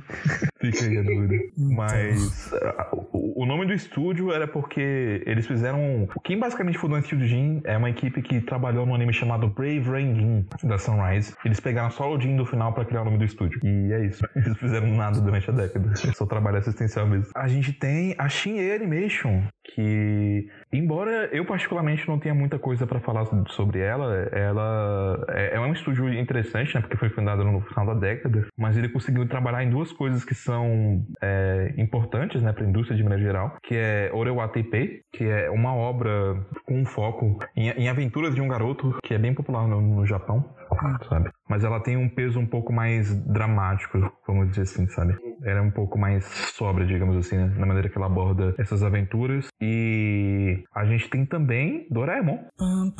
Esse é o estúdio de Doraemon, que vai continuar de 79 até 2006. Então, É, Doraemon, aí ele foi. também não conheço muito de Doraemon, então não tenho o que falar.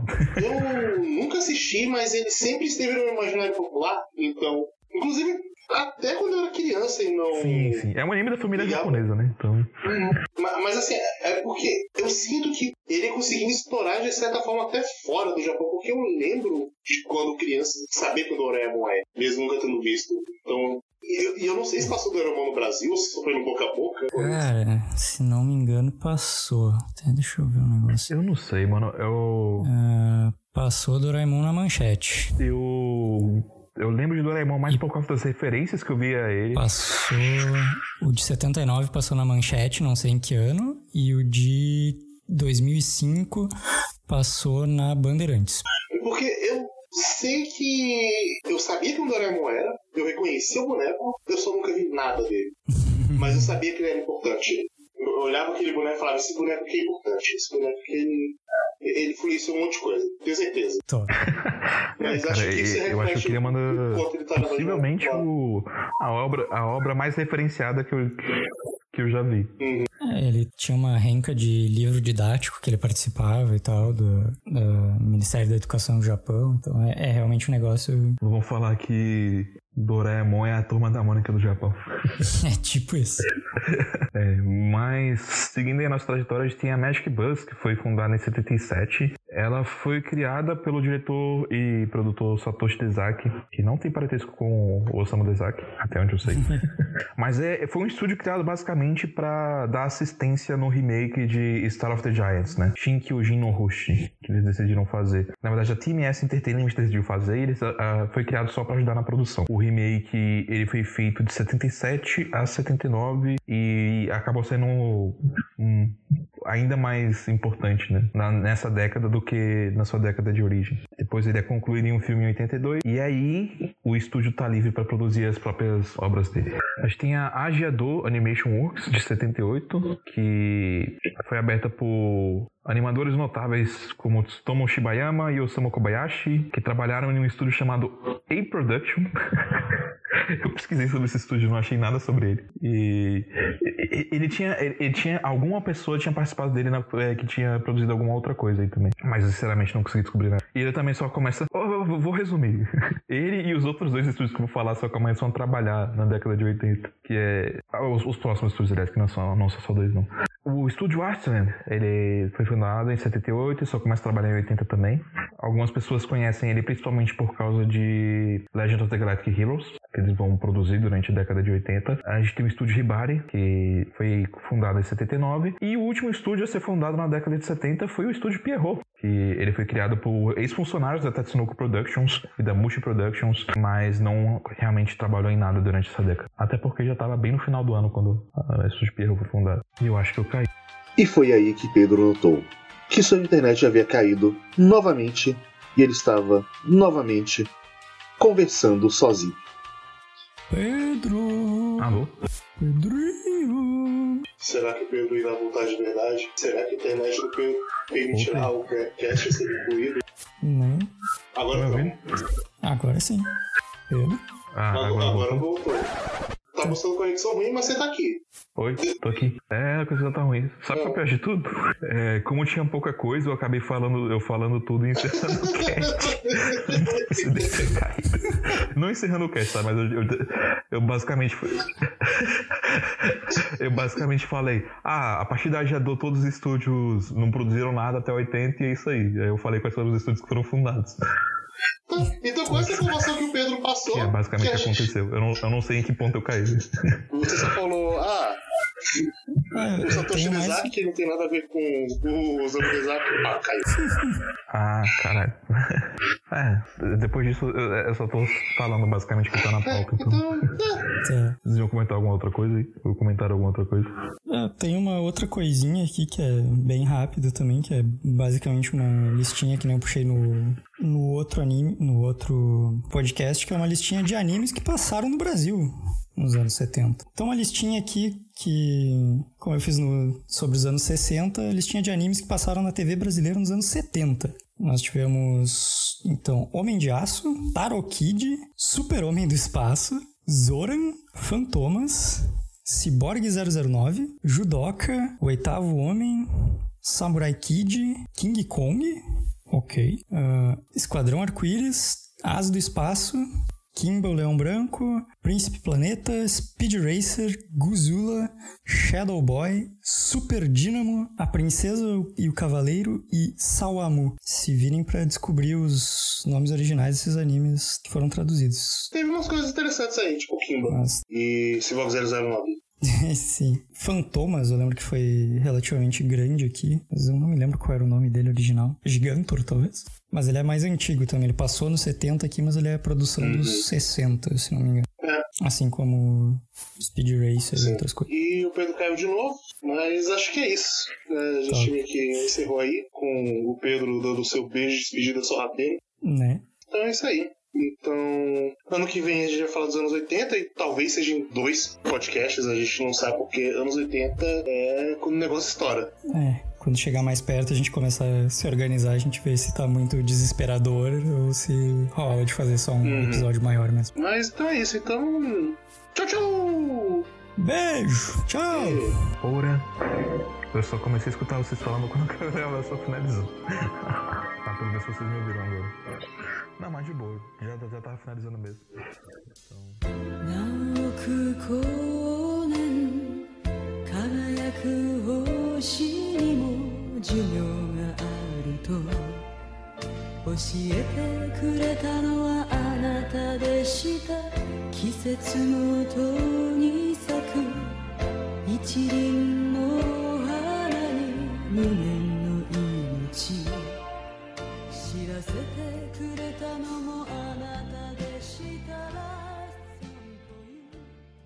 Leitura de e-mails e comentários! Uhul! Aí! Nós temos dois comentários agora no cast de Exato. jogo. E lê aí, Vitor. Vou ler aqui. Primeiro comentário do Lucas. O Lucas falou o seguinte: Vencido pelas pelas, próximas partes de Jojo, vim, pelas próximas partes de Jojo, vim em podcast também. Tô terminando agora a sexta e até o momento acho que ela é a melhor. Obrigado, Lucas, pelo seu comentário. Obrigado. É, Eu acho que ele falou que ele, tá, que ele viu pelos, pod- pelos outros podcasts, ah, na medida que tava soltando Aham. os outros. Não sei, eu não entendi esse Sim. vir em podcast também. Porém, mas obrigado pelo comentário. E a parte 6, eu achava que Acho era que- melhor semanal, mas agora eu tô pensando, acho que eu prefiro a parte 4. Mas a parte 6 é maravilhosa. Eu, eu, eu gosto muito da parte 6. Vamos dizer dessa, dessa segunda trilogia, né? Pós grande arco do Jill, pra mim eu ainda acho que a parte 4 é a melhor de todos. E, Mas mas acho que a não 6 leu a também é seis? muito boa, é muito divertido de ler. Ou você, você terminou de ler a 6? parte- Você tomou vergonha na cara. Eu tô, tô lendo ainda. eu tô lendo, eu tô lendo, mas, mas ela é divertida de ler, sabe? Uhum. Na, na, na parte 6 e na parte 4 tem, uma, tem aquela coisa legal do. Do. Tem, tem também um pouco isso na 5, mas eu não gosto tanto que faz como é na 5, tipo, tu descobrir. to- todo poder começa como um puzzle antes de ir pra porrada, tu entender qual o poder até o cara Uhum. conseguir realmente lutar contra ele. Tipo, essa é a Sim. parte mais legal. E como ainda a parte 6 é numa prisão, né?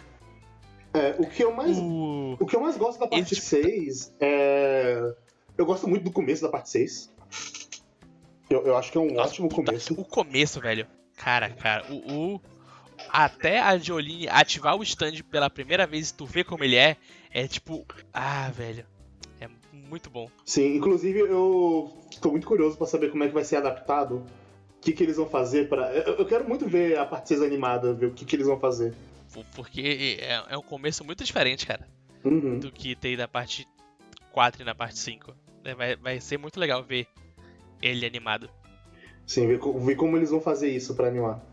E. Uhum. É, eu tô muito. A gente podia ter um beijinho assim de falar, ô, parte 6, 2021, tá saindo, é nóis. Sim. Assim. Pode ser. Porque a, a parte 5 e a parte 4 foram em, em finais de ano e foram até o próximo ano. Então, se, se anunciarem no começo do ano até em final de 2020 a parte 6, tal em 2021 deve estar chegando. Vamos ver. Mas. Parte 6, né? Legal. Daqui a três anos a gente fala dela? Dois anos, né? Dois, dois, É, dois, dois, dois. Então, 2023 a gente tá falando da parte 6. Imagina que louco, atrasa e a gente tá falando da parte 6 paralela com o anime. Ou a gente vai falar na parte verdade. 7 paralela com o anime. Pode ser também, olha. A, a Se parar na parte 7 talvez paralela com impossível. anime, aí sim. É, sim. Eu acho que é bem possível, na real, porque a gente fala um por ano, né? A parte 6 a gente vai falar em 2022. É. A parte 7 em 2023. Se sair em 2021, talvez saia no final de 2023, a parte 7. Olha aí. Se ficar nesse ritmo Talvez. De um ano tem Jojo, outro ano não tem. Sim. É, mas. É isso. É isso. Desse comentário. E tem comentário do Wesley, dá uma lida aí. Então, o segundo comentário é o comentário do Wesley. É grande, então a gente vai comentar basicamente parágrafo por, por parágrafo. Então, como assim? Faz bastante tempo que eu não comento aqui, né? Eu sou uma fraude com quadro-quadro. Cada dia que passa isso fica mais claro. Mas acredito que minha volta tenha sido por um motivo extremamente pessoal, que é falar de Joe de algum lugar. Especificamente da parte 4. Pois eu me eu me relaciono com o Joe de Bizarre Adventure é muito difícil, e eu comparo muito ela com a experiência que tenho com fã de Metal Gear. Eu tenho que cada vez mais cavar e cavar para encontrar o meu amor pela série, mas uma coisa que nunca vou negar é o quão gratificante eu fiquei quando encontrei tamanha individualidade de uma série.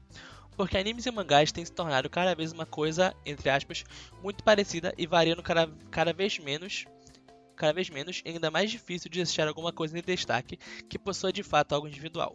Uma coisa com cara diferente e não é à toa que eu simplesmente parei de ver animes. Eu não teria mais saco para uma mídia que abraçou as mesmices tão rápido como uma fanbase tão monótona, chata e o resto não preciso falar. Ok. Ok, vamos Assim. parte. É, primeiro. Relação com o Jojo primeiro. Eu, eu acho que o que ele falou de, de relação com Jojo é.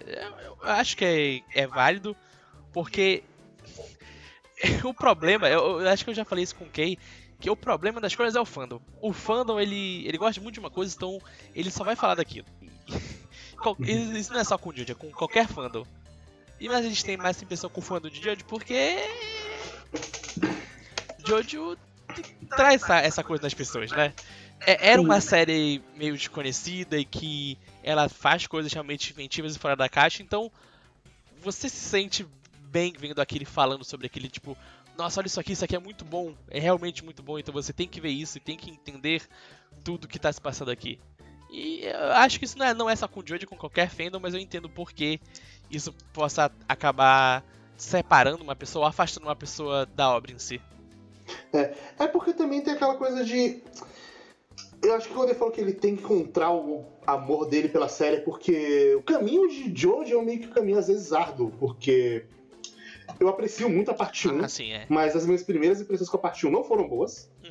E- e- eu demorou pra olhar em retrospecto e falar, caralho, a parte 1. A parte 1 foi um negócio que eu comecei a gostar em retrospecto. Então, ele, ele já é um começo meio complicado Eu- por todo o contexto da época mesmo, que ele tem umas coisinhas datadas.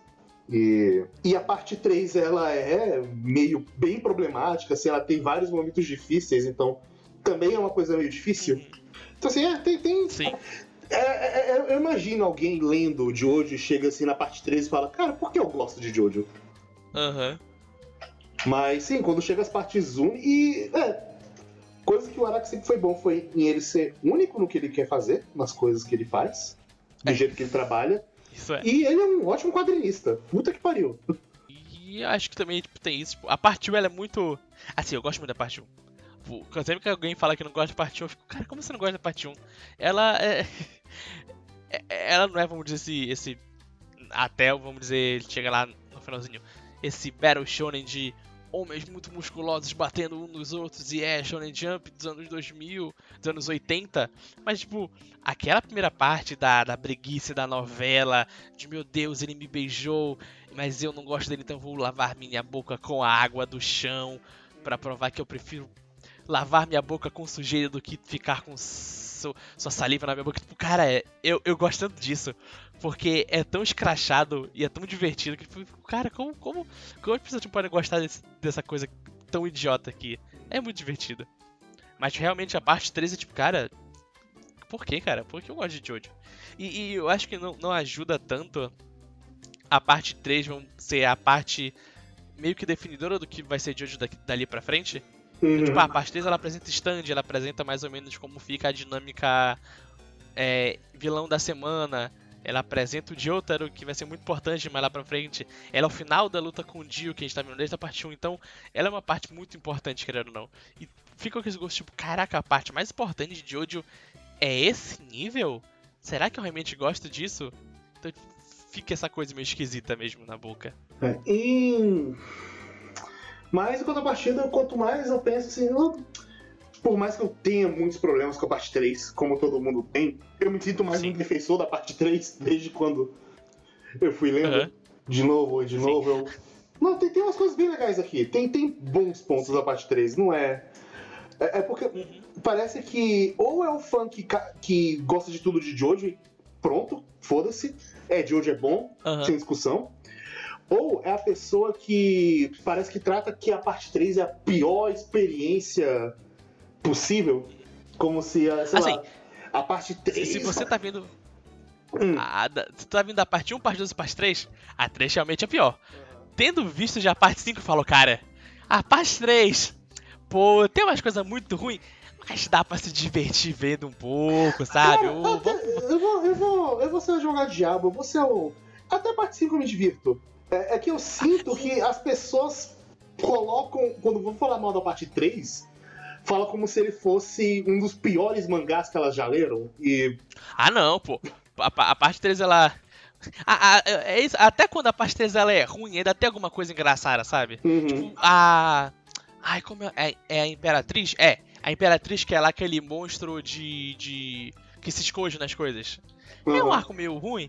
É, não é tão bom assim, mas, pô, tem a parte lá no anime, pelo menos, do Jotaro atendendo o telefone falando com a Suzuki, Cara, a falando que vai piadinha proteger. do todo mundo dando ok e o Sim. Polnareff se afogando. É uma boa piadinha. Pô, tem.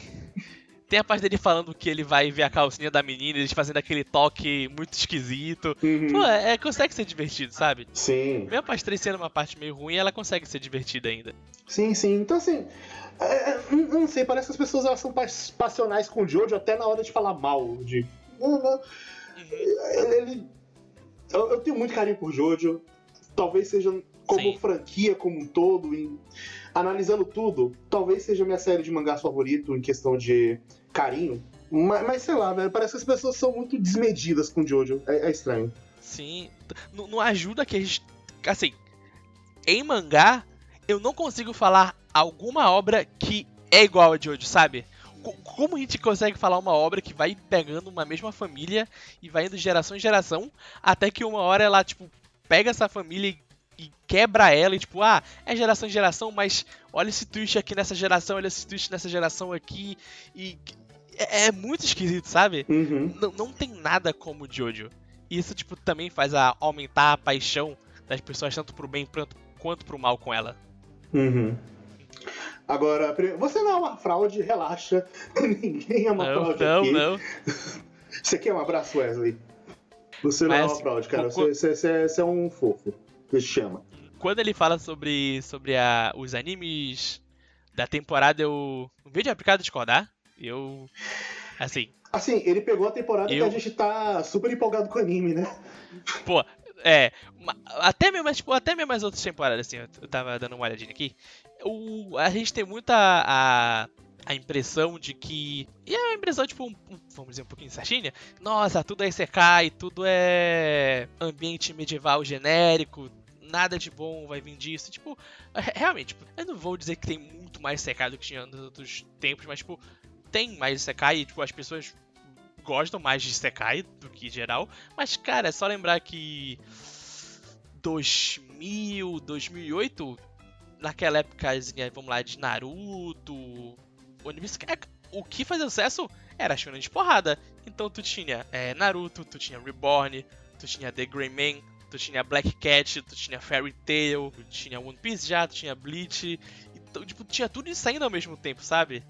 E eram séries muito maiores do que são atualmente. Então tem essa coisa de moda, mas tipo, ao mesmo tempo que nessas temporadas a gente tinha esses grandes, vamos dizer, shonen de porradinha, também tinha as outras coisas. Tipo, saía aquele Welcome. eh, Saía o nosso Welcome to Engine Kill, saía um Stand Gate, saía uma Doka, sabe? Uhum. Então, tipo, É porque É- eu é sinto que talvez seja muita questão de percepção e de bolha.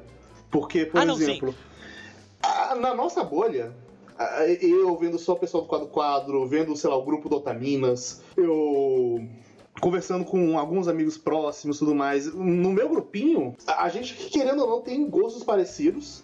E eh, por causa disso, a curadoria de anime que a gente pega é parecida.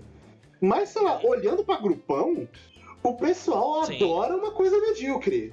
Eles adoram um lugar comum. E, e, e não que seja ruim, porque tem Uhum. coisa medíocre que é divertido de Sim, assistir, sim. pô. A temporada passada a gente tava com, com God of High School, que, que é uma lutinha. A animação é foda, mapa, por favor. Mas, tipo, a história é tipo, ah, tem os caras e eles se batem, velho. É um arco de. To... O mangá é literalmente um arco de torneio depois do outro, sabe? Ele é um massa velho, tem muito que. ponto. Exatamente. Mas é que Ele é um massa velho muito bem feito. tem, tem uma galera que, ela, assim, que, que se contenta.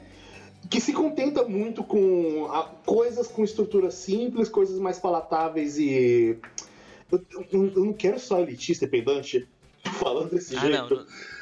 Eu não quero só elitista e pedante, mas é que realmente eu tenho a impressão de que pessoas abraçam muito assim um geralzão quando você olha comentário do Crunchyroll, quando você olha que tá sendo marketeado, quando você vê essas coisas, você vê. A, gente todo ano fica reclamando do aw- awards que o público vota, que nessa maioria Aham. dos awards é tudo tipo. Nossa, esses anime aí, ele não é tão bom assim. A a gente vive comentando isso. A gente vive comentando que tem coisas muito mais interessantes que ninguém tá olhando, porque o ficar emocionadas demais com uma coisa meio. Ah, isso aqui não é ruim, mas é ok. Ou até com uma coisa que a gente acha categoricamente ruim, tipo Sword Art Online. Mas, sei lá, é, eu vou discordar de que anime tá sendo muito a mesma coisa, porque essa temporada sim. mesmo a gente tá É- vendo muita coisa Não. diferente. É, é- é- essa é a coisa que eu não concordo em gênero no grau, porque a primeira coisa que aconteceu quando eu comecei a ver anime é tipo, calma, calma, era tipo, calma. Tem desenho animado sobre tudo isso aqui, cara? Tem um desenho animado sobre esporte, e tipo, não é tipo, ah, um esporte. Tem um desenho animado sobre basquete, vôlei, futebol, Go, que eu nem sei que jogo é esse. Tem um anime sobre pessoas que escrevem mangás. Tem um anime de. Tem animes de lutinha de várias formas diferentes. Tem. Tem animes de romance, tipo, de tantas formas diferentes. Tem. Tem tanta coisa, sabe? Que Uhum. e realmente, tipo, não, não.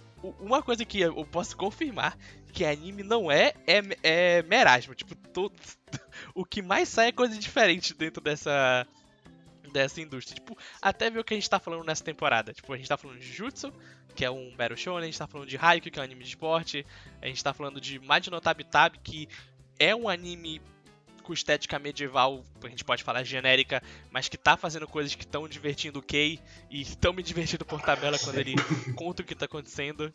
A gente tá vendo a Kudama Drive, que é uma loucura sem, sem pé nem cabeça, mas tipo, muito divertida que a gente gosta de comentar. A gente tá vendo a Dat, que é um Yuri muito fofo e muito quentinho que aquece o coração. A gente tá vendo Dragon Quest, que é uma coisa mais de pé no chão mesmo. A gente tá vendo Taiso Samurai, que é um anime de esporte completamente diferente de Haikyuu, que tá buscando outra coisa. Então, tipo, tá saindo muita coisa, cara. Tipo, E, até mesmo, vamos dizer, nesse merasmo de... O que todo mundo fala? Ah, Isekai é uma bosta. Tipo, ne- nesse ano teve o, o anime da Bacarina, que é legal, sabe? Tipo, tá, é, é um Isekaizinho mais levinho e de comédia que o pessoal gostou. Tem aquele da, da menina que é uma bibliotecária, que eu não gosto, porque eu acho muito chato. Mas ele tá tentando fazer alguma coisa diferente, sabe? Até o próprio Slime, que o começo é melhor que o final, mas ele faz coisas. Vamos dizer. Ah, mais ou menos. Ele Ele, é é muito o- lugar em comum em muitas coisas. é, eu- eu mas acho ele naquele que- lugar comum Uhum. de, de incel, sabe? Que é muita gente que. Muita. Isekai o que? É. Goblin. É, nem Goblin Slayer, Isekai. É. Como é o nome, Jesus? Shield Hero. Todo, todo Isekai é Shield Hero. Não todo Isekai é Shield Hero. Tem uns Isekaizinhos que, tipo, são mais bobinhos, mas, tipo, não, não vão pra esse lado Ed incel É da por coisa, exemplo, sabe? o, o do Slime, ele é uma fantasia de poder. Com, Ah, não, ele é. com um twist que o protagonista ele não é um babaca, ele é uma, um cara de gente boa. É uma fantasia de poder que é o poder de uma pessoa que é uma pessoa legal, no final das contas. Mas ele ainda é uma fantasia de poder. E sim. isso ainda funciona. Eu, eu entendo de onde ele vem com essa coisa de anime tá tudo igual e eu tô saturado. Eu, eu entendo de onde vem essa situação, porque a gente, mesmo olhando aqui, se a gente olhar o chat da temporada, a gente ignorou mais da metade das coisas pra pegar essas coisas Ah, legais. sim. Então, assim, Sim. se a gente assistisse tudo, a gente não estaria gente- tão gente- feliz. E se a gente. É porque a gente não é o guerreiro, né? A gente não é o guerreiro que, que, que, que- se, que se bate toda essa temporada. Vamos ver tudo. Ao mesmo tempo, graças ao Guerreiro que a gente tá vendo alguns animes muito bons, porque É verdade. Eu iria ele deixar- falou, olha, isso é. aqui é bom. a gente, eu deixaria a Tais do Samurai passar. E eu tô adorando Aham. a Tais do Samurai. Eu deixaria Majin no Tabi Tabi passar. E eu tô me divertindo com Majin no Tabi Tabi. Então, Eu ia deixar a, a Kudama Drive passar, cara. É o anime que eu, tipo, digo, caraca, a Kudama, o que será que vai acontecer no próximo episódio toda semana? então sei lá, eu, eu acho que tem muita coisa de. É, realmente, se você não tiver uma curadoria legal, com um público Aham. legal, você, você vai acabar realmente vendo Sim. muito mais as mesmices. Talvez você tenha um azar de ver muita pouca coisa que Ó. seja minimamente interessante. Eu. Eu tava aqui dando uma olhada de temporada em temporada. E toda temporada tem pelo menos um anime que eu falo, porra, esse aqui, olha, tu tinha que olha. Temporada de. Não tá na ordem que eu não vi tudo na ordem. Temporada de inverno. Eizouken, tipo, é. Você tem que ver. Temporada de. De primavera. Kaguya-sama, segunda temporada é uma temporada que fala, cara, você tem que ver. Se você não viu a primeira, você tem que ver Kakushigoto também. Temporada de verão. é, Tá aqui. Decadence. Vai se fuder que é anime bom, puta que pariu, tem que ver. E nessa agora tem três, né? Tem Jujutsu, tem Tyson e tem a Kudama Drive que Uhum. você tem que ver, porque é muito bom. Então, eu- o que falta mais, eu acho que é, vamos dizer, essa, essa curadoria. E tem pessoas como o Guerreiro que fazem essa curadoria. Tipo, O, o guerreiro anda para que nós possamos correr. Sim. Então o guerreiro ele vê o Noblesse, ele vê o. aquele Senmen pra falar. Então, cara, vê Taisho Samurai Jujutsu, tá bom? Uhum. Esses animes são bons. O, guerreiro é aquela imagem do militar ali. O militar. Exato, na o guerreiro é o nosso militar. O militar lá, aí tipo embaixo tomando anime ruim. Anime ruim. É esse E depois guerreiro. ele, aí a gente acorda ele, olha, esse aqui você pode ver que é bom. Mas aí continuando aqui o comentário do Wesley, ele continua. Mas uma coisa que eu gostei de fazer recentemente foi dar uma chance para o mangá de Jojo. Muito bom. É, dado que o meu primeiro contato com a série foi o anime e eu me sinto maravilhado por ter feito isso. Por mais que eu por mais que eu desgoste mais que Jojo do que realmente gosta. E a parte 4 é a que eu menos tenho, menos tenho reclamações para fazer. Na verdade, elas beiram quase a nulo e uma dessas e uma dessas coisas que eu achei que foram bem-vindas foi justamente a estrutura narrativa que o Araki escolheu para contar a história, que entra já nas saídas daquela época que estavam fazendo sucesso pelo Japão, que era Twin Peaks. Uma história sobre uma cidade pequena com assassina solta, mas o que importa não é a gente saber tanto sobre o assassinato, também, que mais também é importante, mas sim as dese- desaventuras dessas pessoas estranhas é, peculiares e cheias de características chamativas para uma ficção que leva muito à trama de suspense que corre por trás desses panos. Esse formato é uma das coisas que mais me fez ver o quanto Araki é capaz de colocar isso dentro da estranheza que ele mesmo conduziu em suas histórias, e quando isso aconteceu é quando ele está em sua melhor forma. As histórias mais memoráveis desse cara são histórias onde ele tenta dar ênfase aos personagens, uma ênfase sobre o dinamismo deles o valor dos personagens para a para entre aspas, crescendo, que é essa história. Nisso eu cito aqui o que ele faz na parte 2, parte 4, parte 6 e parte 8. E coincidentemente ou não, as partes para jurar que eu não gosto, não ter esse padrão dentro de mim, sendo a única só a parte 1 que eu até consigo entender perfeitamente por que dela ser daquele jeito. Respeito ela muito mais por ela ter abraçado o que ela realmente queria ser. E acho que no fim das contas, isso sempre é algo atrativo, correto? Gostamos de nos sentir próximos dos personagens quando o foco é sobre a vida cotidiana deles, mostrando quão relacionáveis são suas ações dentro de uma ambientação que é igualmente familiar, mas fervorosamente é, distorcida. Por isso, no fim das contas, pois no fim das contas a nossa vida é chata pra caralho. E, cara, eu concordo bastante com o que o Wesley falou aqui. Eu acho muito bom você ter ido pro, pro mangá. O anime da parte de Jojo é um. Assim. a- eu acho que a parte 1, 2 são ok. Tipo, em questão de adaptação do que eles conseguem fazer. Tipo, é o primeiro anime, eles já estavam testando muita coisa, não sabiam se ia dar certo ou não, então. É mais okzinho. A parte 3 eu acho uma péssima adaptação. Tipo, é. Eu. 50 episódios não, não dava, não dava. Tipo, é muito episódio pra pouca história. Uhum. A parte 4 pra mim é o melhor anime. Tipo, cara, o que eles fazem na parte 4, tipo, genial.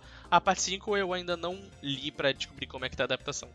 Ah, eu digo que tem um problema que me irrita muito no anime da parte 5.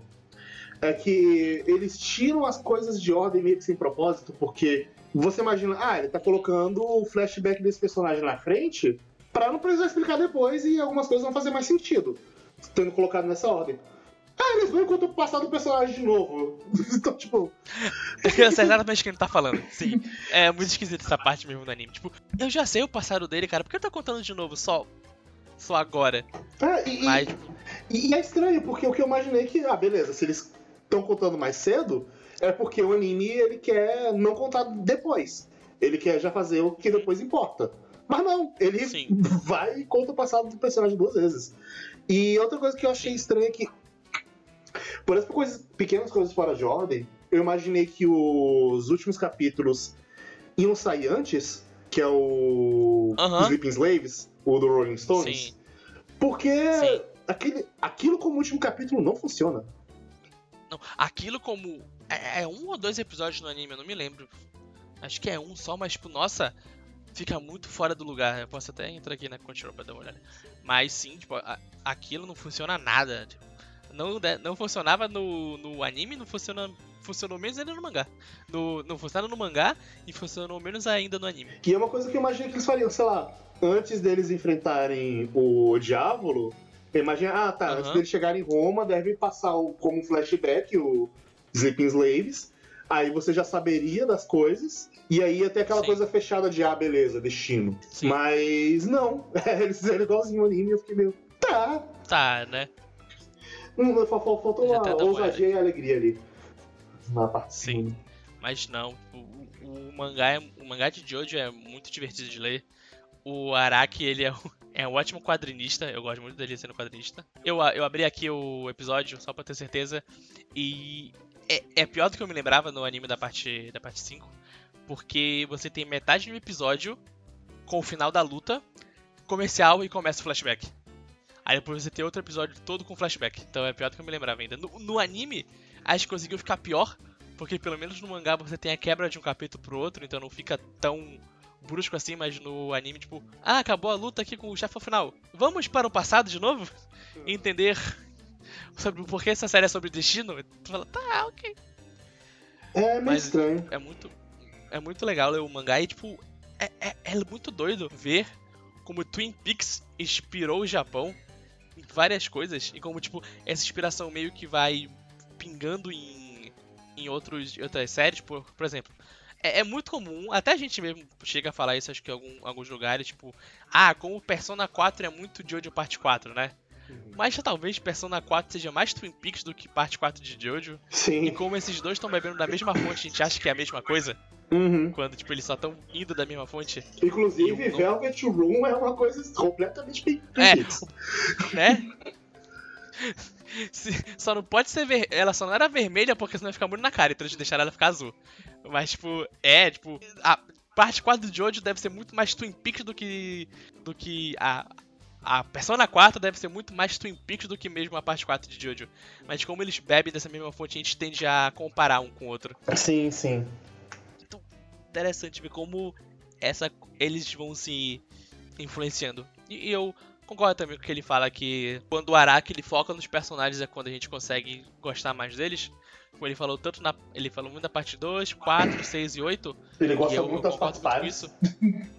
Eu gosto, eu gosto um pouquinho da 7 também, do que eu li, mas A 7 pra mim é a minha favorita, cara. é engraçado que como os momentos da parte 3 que a gente mais lembra e gosta são quando eles estão fazendo alguma coisa de personagem, sabe? Uhum. Quando a gente lembra, tipo, ah, quando o Polnareff foi lutar com, com o cara do espelho, que era alguma coisa relacionada à irmã dele, até mesmo quando a irmã dele meio que volta, quando eles estão lá com o. Esse capítulo é bem Ai, ruim, na real. que- É, não, é, é ruim, é ruim, mas tipo, a gente lembra dele, querendo ou não, sabe? Pela ruindade, porque tinha alguma, alguma coisa do personagem indo pra frente, sabe? Sim, sim. É, é- o episódio do boneco é legal, do boneco voodoo que quer matar o Polnareff? É, É um dos melhores porra. capítulos, cara. É, E exatamente. Isso é... É, não ajuda que o Polnareff é um boneco muito legal na parte 3 eu gosto muito de outros capítulos dele. Isso não ajuda.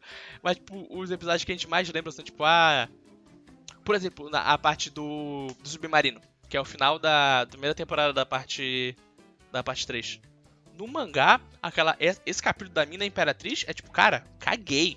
Não, le, tipo, não me lembro o que acontece, eu só lembro que o Jotaro bateu no, no monstro e a menina ficou feia desfigurada. No anime, tem todo um subplot da Suji Kyo tá ligando pro Jotaro e o Jotaro tenta falar, não, vó, não se preocupa que o vovô tá comigo e ele estando comigo eu vou proteger ele a todo custo, sabe? Uhum. Tipo, olha, é uma personagem, um querendo se relacionar com o outro. Então, lembra daquilo. E até mesmo a, a luta final com o Dio, na parte lá do que o Joseph morre, quando o Jotaro tá indo pra porrada com o Dio, que tem a cena clássica dele se en- encaminhando pro outro, tá ficou, porra, velho, e agora? Mataram o velho.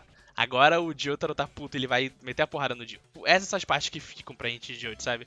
A parte quando são personagens conversando e a gente vendo como eles gostam um dos outros. E agora aqui pra terminar o comentário do Ashley é... E é isso.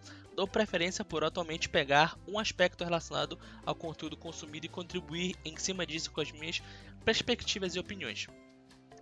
Porque meio, porque meio que o que eu tinha para falar sobre aspectos técnicos e temáticas gerais já foi dito.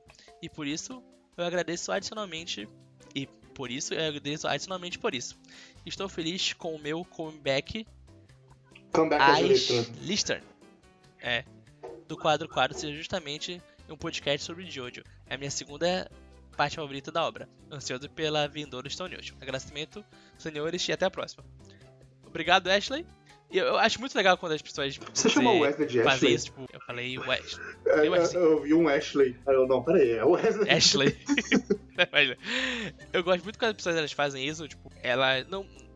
Não apenas não só comentar, comentem, é muito bom quando vocês comentam, gera boas discussões, mas quando elas pegam um ponto da obra que elas gostam muito e que elas veem que não foi falado no podcast, ou até que foi falado elas têm uma opinião diferente e colocam pra fora e falam disso pra gente, porque a gente ganha novas opiniões, a gente vê um aspecto da série que a gente não pode, não tinha visto. No podcast em si, quando o, o Pilot começou a falar sobre aquela coisa do Harvest e do, e do Killer Queen comparando os dois e como um é meio oposto do outro, por isso que a primeira luta deles, eu falei, caralho, velho, eu vi essa parte umas três vezes e nunca tinha pegado isso? Aham. Que bom que eu tô gravando esse podcast ouvindo o Pilot falando sobre isso, senão eu nunca ia ter pegado essa coisa que ele percebeu. Sim. É, é muito bom. Discutam coisas, é muito divertido. Sim, discutam. É, A gente gosta de discutir. Inclusive, metade do Sim. tempo de gravação desse Leitura de Mesa é, o- É discussão. é. Mas é muito bom, gente. Então, obrigado. Sim. E até a próxima e tchau, tchau! Tchau!